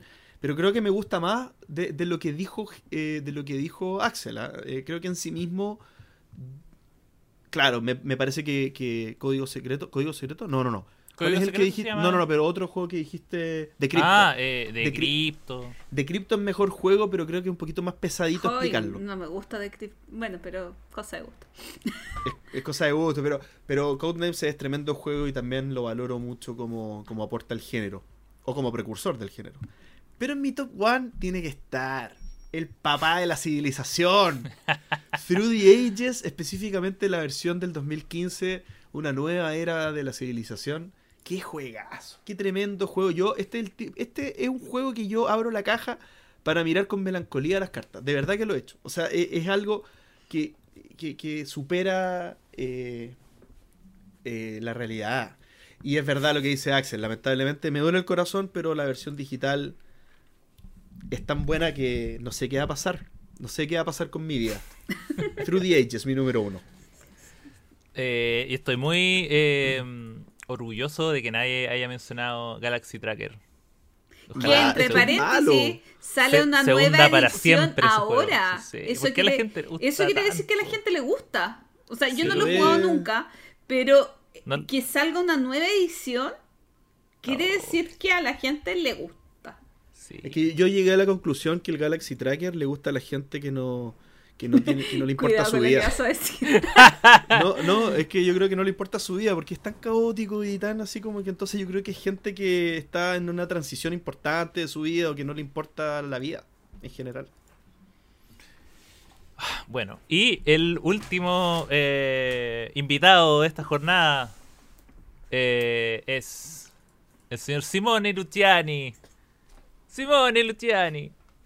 Eh, y este sí es el autor que tengo dos juegos. Porque, pero, este- pero me siento culpable porque hay tantos juegos que en realidad, no sé qué, Tienen más. ya van a ser, van a ser tres. Es que Porque es- eh, lo he jugado poco. O sea, hay muchos juegos en la lista que quiero jugar. Y, y algunos no los quise poner porque lo había jugado muy poco, pero Ah, ya claro. que hay gente, ya que han puesto, he jugado una vez y lo he puesto en la lista, voy a, voy a hacer lo mismo. Así que mi número 3 va a ser Newton, un juego que jugué una vez con la Gloria, del cual no me acuerdo mucho. y lo pongo solo porque lo jugué. Eh, pero era, me acuerdo que habían unos libritos. Me acuerdo que lo pasé bien y que había que armar un librero. Y esa parte me, me, me generaba eh, placer. Y había un bonito en una parte, pero la verdad no me acuerdo mucho del juego. ¿Para qué les voy a mentir? Solo es para cumplir. El número 2 es Gran Austria Hotel. Que yo sé que va a estar eh, en posición en Malta en otras listas. Eh, y por eso no voy a hablar tanto de él. También lo. Creo que lo jugué también una vez nomás. Pero, pero este sí tengo ma- mejor memoria porque eh, me gusta mucho el tema de usar dados. acciones. pe- pensar, obviamente. El, pensar en el momento con, la tira, con las tiradas. Ya, cómo. organizar mis mi, acciones de la mejor manera. Y. Y nada, bueno, la, la, la, la ambientación también me, me gusta mucho la temática de Gran Austria Hotel también. Eh, creo que de los tres que voy a hacer es la temática que más me gusta. Pero si hablamos de dados, si hablamos de el placer de ver dados cayendo en la mesa, no hay nada mejor que los viajecitos de Marco Polo. Lo mejor, con sus meeples de camellos. Eh, un juego muy castigador, muy complejo. De, yo siento una entrada bien, bien. Es como esos juegos que la primera partida te, uno siente que jugó mal. Porque cómo avancé tan poco, cómo fue tan mal, pero ya después en otras le, va agarrando la, la, la mano. Y, em, y. y bueno, también tiene elementos de eh, trabajadores que son dados en realidad y que tú los lanzas dependiendo de la cara que aparezca es la fuerza con la que vas a hacer una acción, pero también va a limitar el, el número de otros dados que pueden entrar en ese, en ese espacio. Entonces, eh, tú puedes optar a usar números muy grandes que te dan muchos beneficios y, y dejar que el resto pueda entrar libremente o bien puedes tirar ahí un 1 y hacerlo una sola vez pero impedir que el resto lo haga. Es un juego bien bien malvado, pero que también tiene diferentes rutas y también tiene poderes especiales con los personajes iniciales, que hace que no sea tan monótono y yo estoy todavía esperando poder jugar el 2 algún día de mi vida. Eh, nada, yo quiero mucho a, a los viajecitos de Marco Polo. Mi top 3. en tercer lugar está Lorenzo el Magnífico. Eh, lo vendí y me lo volví a comprar recién la Big Box. Eh, que al final es un juego de administración de dados eh, donde cada jugador puede ir sacando unas cartitas para ir haciendo combos y más combos en tu tablero personal, subiendo track y ganando puntos de victoria, como es habitual. en el top 2 ya lo nombró Axel eh, Newton. Hay mucha gente que no le gusta Newton por el tema de la interacción. A mí me encanta. Y tiene eso de administración eh, de, de, de cartas. Un poquito muy poquito como al estilo Mombasa, donde eh, tú tienes algunas cartas que ejecutan una acción y cada turno una carta tienes que dejarla en tu tablero y te queda eh, dando como un más Ah, uno a una de las de, de tipos de acciones que puedes ir ejecutando. Hay, eh, hay viaje por Europa, hay un, eh, un sector donde puedes ir avanzando con tus estudiantes y llegando al final de unos tracks para eh, ganar puntos de victoria. Todo se traduce en puntos de victoria. Hay otro track que te genera recursos. Insisto, mucha gente lo ha criticado por la falta de interacción. A mí la interacción me da lo mismo y yo soy muy feliz con mi Newton, pero nunca podrá de- eh, quitarle el lugar a mi número uno. Mi número uno que en las últimas dos semanas he jugado tres partidas en cuarentena. Por lo tanto, me gusta. De a dos jugadores funciona impecablemente. Así que Axel, cuando quieras, nos jugamos unas partidas. Bueno, cuando no haya cuarentena, Cuando pero se cuando se pueda. Gran Austrotel. es delicioso, me encanta, me fascina. Eh, no me aburro de jugarlo. O sea, las últimas tres veces que me he juntado a jugar, he jugado una partida de Gran Austratel. Cuando ya sabes jugarlo, fluye maravillosamente. Recomendación, dos jugadores. Si tres jugadores saben jugar, a tres, a cuatro, aléjese porque el sistema de turnos es un poco... Bueno, e, e, es, el juego para nosotros, porque es un juego que tiene mucho entreturno. Mucho entreturno. si se juega de a 4, el jugador 1 juega en el turno 1 y en el turno 8. Así que eh, es nuestro juego oficial, Gran Austrotel, porque es el juego con más entreturno. Eh, sin, sin Gran Hotel este podcast no tendría nombre, así que muchas gracias. Simone Luciani. Simone, Simone Luciani. Y en mi caso, mi número 3 es Solkin, que tiene un... Yo, en realidad tengo una relación de amor-odio con este juego porque hay veces que no me gusta jugarlo mucho, pero le gusta mucho mi padre. Entonces cuando, cuando voy a Viña siempre me, al menos me pregunta si podemos jugar Solkin. Eh, y es un, es un fría cerebro para mí, pero que tiene, que tiene cositas, tiene cositas. El tema de los engranajes, la verdad, aunque, aunque a veces piense que, que está de más en el juego, me parece que tiene, tiene su, su encanto. Eh, Solkin mi número 3. Mi número 2 sería Los viajes de Marco Polo. Que coincido con Axel que eh, es un juego castigador. Es un juego que de, un juego que se ve en apariencia como que uno va a poder hacer muchas cositas y las va a disfrutar mucho, pero en realidad siempre uno termina como que no alcancé a hacer todo lo que yo quería y, la verdad que eh, en la medida que uno lo va jugando más veces va viendo que sí se alcanzan a hacer las cosas. Eh, entonces es un juego que tiene una curva de aprendizaje que sí se nota eh, cuando uno lo juega muchas veces.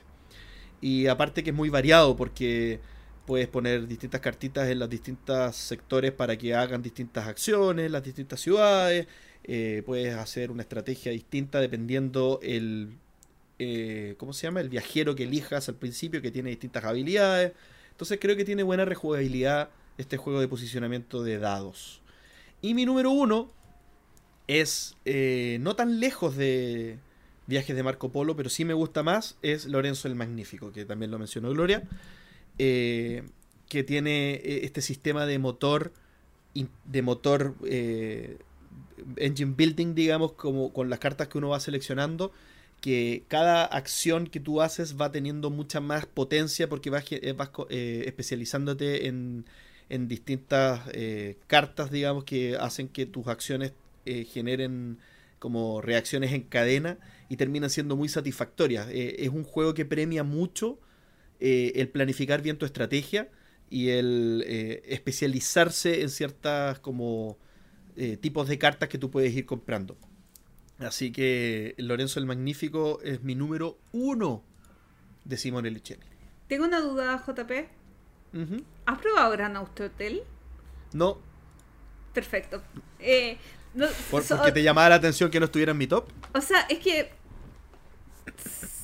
será muy eh, personal esto, pero lo encuentro tan buen juego que me asombra que alguien no lo tenga en su top 3 de Simone Luciani. Entonces, por eso me dije, JP, ¿lo has probado? Perfecto. Hay que evangelizar. Nunca lo, he probado y, creo que no es un juego que me compraría así sin probarlo, la verdad, por, por lo que he visto. Pero puedo estar súper equivocado. Eh, sí, tengo que probarlo primero para, saber, pero no sé si hay mucha gente que lo tiene, la verdad. Sí, es que estuvo mucho tiempo sin stock en general en, el universo, más allá de que... No, más allá del planeta Tierra, digamos. No, más allá que la primera edición eh, fue de CD Games en español, mm. Por lo tanto tampoco llegaron tantas copias en Chile y ahora hace dos meses, quizás, salió la edición de Maldito Games, entonces tampoco hay copia en Chile, entonces quizá no es tan fácil de haberlo tenido. Yo lo tenía en alemán, vendí mi copia en alemán y la vendí, la vendí en subasta, la vendí muy bien. y me compré la versión en español. O sea, y eh, venderla muy bien en subasta habla de la falta de copias en el territorio nacional. Cronología lúdica. Este año, ya estamos en el año 98, 1998 para ser más preciso, el año del Mundial de Francia. Chile volvía al Mundial después de, muchos fútbol. años. Estábamos ahí todos con la cara pintada. Eh, se acercaba, se acerca ya paso agigantado el, el, año 2000, el temido año 2000, ya empezaban las, las teorías de qué iba a pasar y todo eso, pero el mundo de, los, de los juegos de mesa seguía y seguía moviéndose. Eh, y, y, nada, como cada oportunidad, nuestro amigo JJ nos tiene preparado un impecable resumen de lo que fue este año. Vamos a ver qué, eh, qué características tuvo, si, si, superó a los años anteriores, si tuvo algún juego muy, muy importante. Todo eso en el completísimo informe desde la máquina del tiempo con JJ. Adelante, JJ. Hola amigos del entreturno. 1998 es un año que se puede resumir muy simplemente. Fue el año en que Rainer Knizia explotó. ¡Kaboom! Su mente, su cabeza, ideó los juegos más increíbles que te puedas imaginar en un periodo de tiempo tan, tan reducido fue un año realmente prolífico para él. Partamos por uno de sus más grandes clásicos, el Samurai, que fue hace muy poco tiempo reeditado por Fantasy Flight y que se trata de un juego de, de mayorías, de influencias en la isla de Japón. La verdad es que la edición original de Hansing Gluck venía con unas fichas de baquelita maravillosas pero la versión de Fantasy Flight nueva no tiene nada que envidiarle con esas fichas plásticas muy lindamente talladas. Luego, ese mismo año, sacaría Through the Desert, también de la Silver Line de Fantasy Flight, venía en una caja más pequeña, donde ibas armando caravanas de camellos que trataban de llegar a los distintos oasis, también cercando terrenos y ganando puntos así. Una maravilla de juego. Pero si eso te parece poco, es que no sabes que Reiner Nisi ese mismo año a través de Amigo Spiele sacó Circus Flocati, un juego de cartas simplecito, rápido, un push your luck muy, muy entretenido. Y si fuera poco, ese mismo año, con el mismo amigo Spiele, sacó el juego Extra, que años después sería reeditado con el nombre de Escape. Bueno, ese extra era un juego de dados, también un push your luck, fantástico, rápido, entretenido, dinámico, totalmente recomendable. Y si fuera poco, sacó el Zero, que después se llamó Zero Down, un juego de cartas realmente novedoso para la época. Y podría seguir y seguir y seguir. Ohio, Jumbo Grand Prix. La verdad es que ese año Rainer Knizia realmente explotó, explotó. It's Mine salió ese año también. Bueno, eh, no nos vamos a detener ahí porque podríamos hablar un día entero de los juegos de Reiner Nietzsche. Eh, podemos hablar de qué pasaba con los otros grandes. Eh, Wolfgang Kramer sacaba El Caballero, que parecía ser una continuación del Grander, pero no lo fue. Eh, con una estética parecida a lo que hoy conocemos como el, como el Carcassonne, pero un juego muy, muy, muy distinto. Es de los juegos más desafiantes que me ha tocado jugar, muy cabezón para dos jugadores. Em, la verdad, una lucha sin cuartel es ese juego. Em, las instrucciones son simples, la ejecución muy compleja, un poco largo a mi gusto. Nunca me terminó de convencer. Em, ese mismo año sacó Tycoon, y Tycoon sí que es una maravilla. Un juego eh, donde ibas de país en país, aterrizando en distintos aeropuertos y haciendo cadenas hoteleras. Una, realmente una maravilla de economía simple, donde eh, la mezcla entre comprar estos tickets de avión para ir volando de un lugar a otro y luego poner tus eh, hoteles y cómo se iban puntuando ellos después, era realmente una, una maravilla increíble. Em, ese año también, Wolfgang Kramer sacó una secuela del Seisnimt llamada Toma 5. Eh, la verdad es que la traducción del alemán es curiosa porque la, versión en alemán se llamaba Hornochsen. Y bueno, no vamos a entrar a, pronunciar bien o mal un alemán que no manejo. Y para mi gusto, a mí me gusta mucho el Seisnimt, pero el Toma 5 es un animal absolutamente distinto. Es un juego feroz, es un juego violento, es un juego eh, muy, muy, muy rudo. Eh, la verdad es que mm, tiene la estética del 6 Nim, pero en realidad yo lo recomiendo jugar de todas maneras porque es un juego que cambia absolutamente todo. Em, y bueno, eso era lo que hizo Wolfgang Kramer, pero también tenemos que Klaus Teuber, que todavía estaba en su apogeo, sacaba la gran expansión para colonos de Catán llamada Cities and Nights.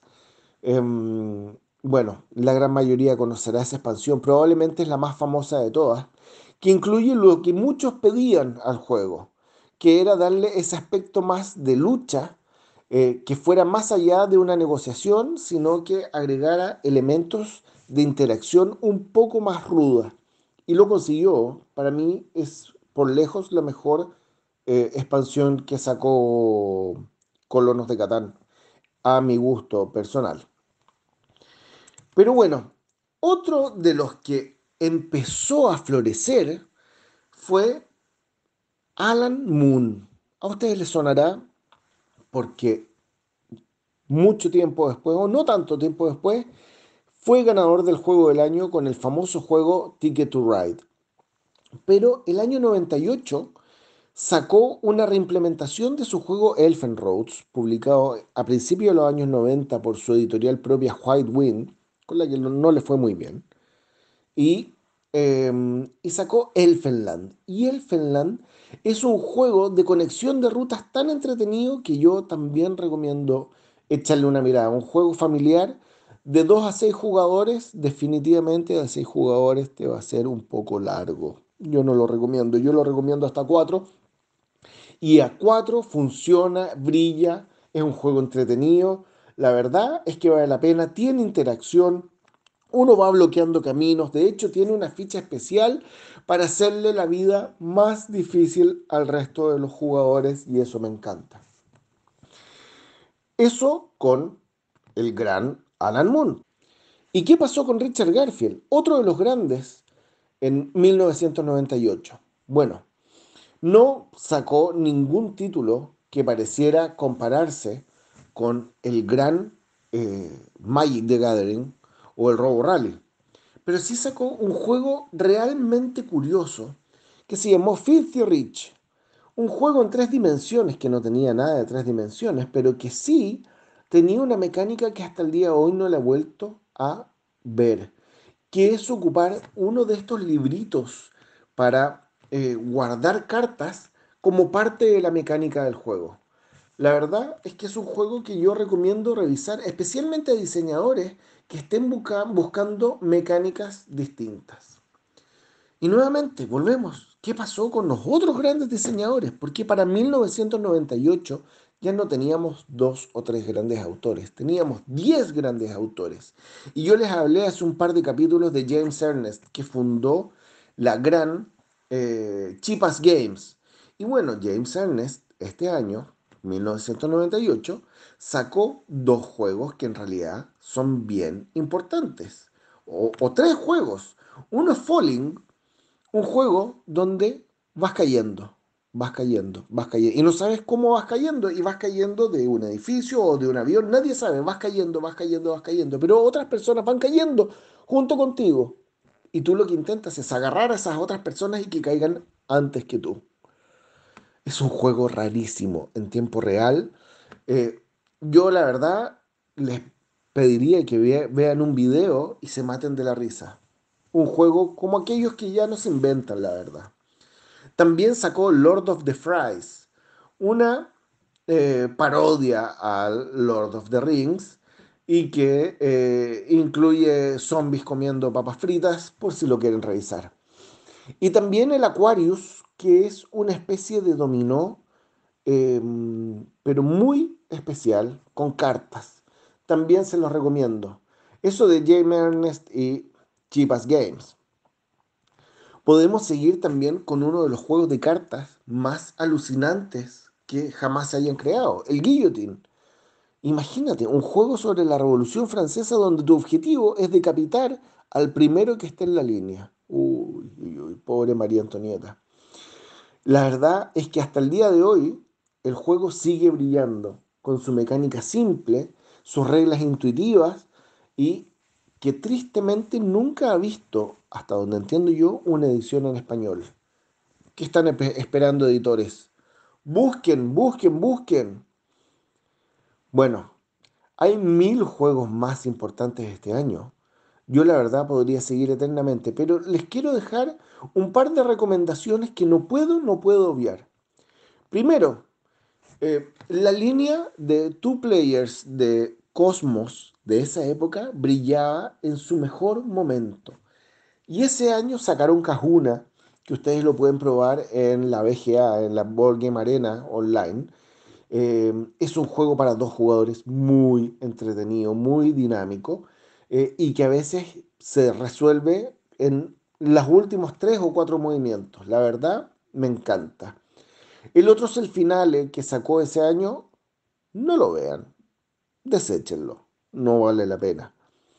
Hay mejores juegos para dos jugadores que hayan salido en 1998, como el Tamsk, que hablamos la otra vez de la línea GIF o el GIF Project, y el Tamsk es uno de sus juegos que produjo algún tipo de problema por su producción tan única, porque venía con unos relojes de arena que tenían que ejecutarse de manera muy precisa y no todos cumplían con los requisitos de tener el tiempo exacto.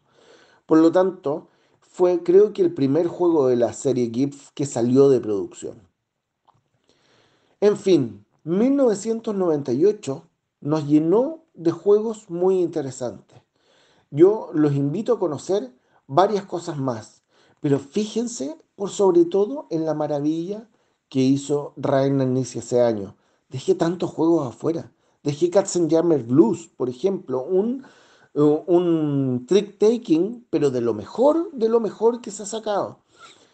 En fin, eso es todo por hoy día. Que les vaya excelente. Listo. Está el año 98. Un año del que yo debo decir es el año que más me ha costado encontrar. No, no sé por qué. A pesar de que. Eh, quizás es porque no, no, no, no, me, no me han tocado muchas veces encontrar estos juegos. Muchos los conozco de nombre. El Samurai. Eh, Through the Desert lo jugué una vez, creo. Pero el. Tengo la reedición. Que es como parecía. Pero bueno. Eh, y de hecho, de todos los juegos que salieron, el que más voy a destacar es un, juego de escala menor, de un género que no me gusta, pero que dentro de los que no me gustan, eh, eh, es, bueno que el, el Mamma Mía, que es de, de Uwe Rosenberg, un juego sobre hacer pizzas y memorizar ingredientes en la medida que van pasando que se van agregando a, una pila. Y básicamente lo que tú tienes que hacer es completar órdenes de pizza y en la medida que van, van pasando estos ingredientes y decir, ya, yo quiero hacer esta pizza, en el momento en que tú estés seguro de que el número de ingredientes que está en el horno es similar o es el mismo que, está con, con, tu pizza, no. Y ahí el que hace más pizzas gana y todo eso. En realidad, no no lo, jugué un par de veces, pero me, llamó la atención que de este año yo en particular no, no conservo nada, no encontré nada demasiado destacable. De hecho, debo decir que no hay ningún juego del, de la amplia lista que esté que esté en mi ludoteca. ¿Por qué ha pasado año en particular? Eh, es una coincidencia, ¿no? En realidad uno, yo, hasta, hasta el ejercicio de la, hasta este ejercicio de la cronología lúdica, yo en, en realidad no, nunca me había puesto a pensar en el año como en una variable para, para pensar y analizar los juegos. Entonces, en ese sentido, no es como que yo haya dicho, ya, el año 98 voy a, voy a tratar de tener un juego de cada año lúdico. Mm. Probablemente ahora, después de esto, sí quiera hacerlo. Y. em, pero lamentablemente para mí solo lo recuerdo por Mamma Mía, un juego de memoria que junto con eh, juego en tiempo real de destreza debe ser los, los juegos en los que más mal me va. Oye, en mi caso, eh, solo he jugado un juego de los que están acá. Y de hecho es un juego que hoy está en el bistró. eh, que es Samurai. Eh, incluso estaba, lo jugué hace bastante tiempo, entonces estaba tratando de acordarme un poco de, cómo eran las mecánicas, cómo eran las reglas. Y no me acuerdo mucho. Sí me acuerdo que me, me generó buenas sensaciones. eh, pero sí quiero mencionar que estoy súper sorprendido de JJ. Yo- me, me, me sorprende. Yo, yo siempre pensé, porque partimos creo que el 90, ¿no? Íbamos en el, en el 98. Sí. Siempre pensé que en algún año iba a ser como un año oasis en el que él no iba a tener mucho conocimiento, pero no ha pasado. es, tre- es tremendo este tipo. La verdad que le doy todas mis alabanzas y, mi- y mis felicitaciones porque es tremendo aporte a esta sección. Eh, y puedo decir de lo que dijo JJ, eh, que claro, me pasa, es, me pasa algo parecido que lo que dices tú, Axel, que me dan ganas de probar algunos títulos que habrían sido completamente desconocidos si es que no hubiéramos hecho esta sección. O sea, por ejemplo, el Caballeros, estaba viendo fotos y me... Aparte que la portada es bastante parecida al grande, me parece que la haber pintado la misma Mm. persona. eh, te- me dieron ganas de, de- Ojalá que alguien lo tuviera. Claro, son juegos que quizá uno se pone a tratar de comprar.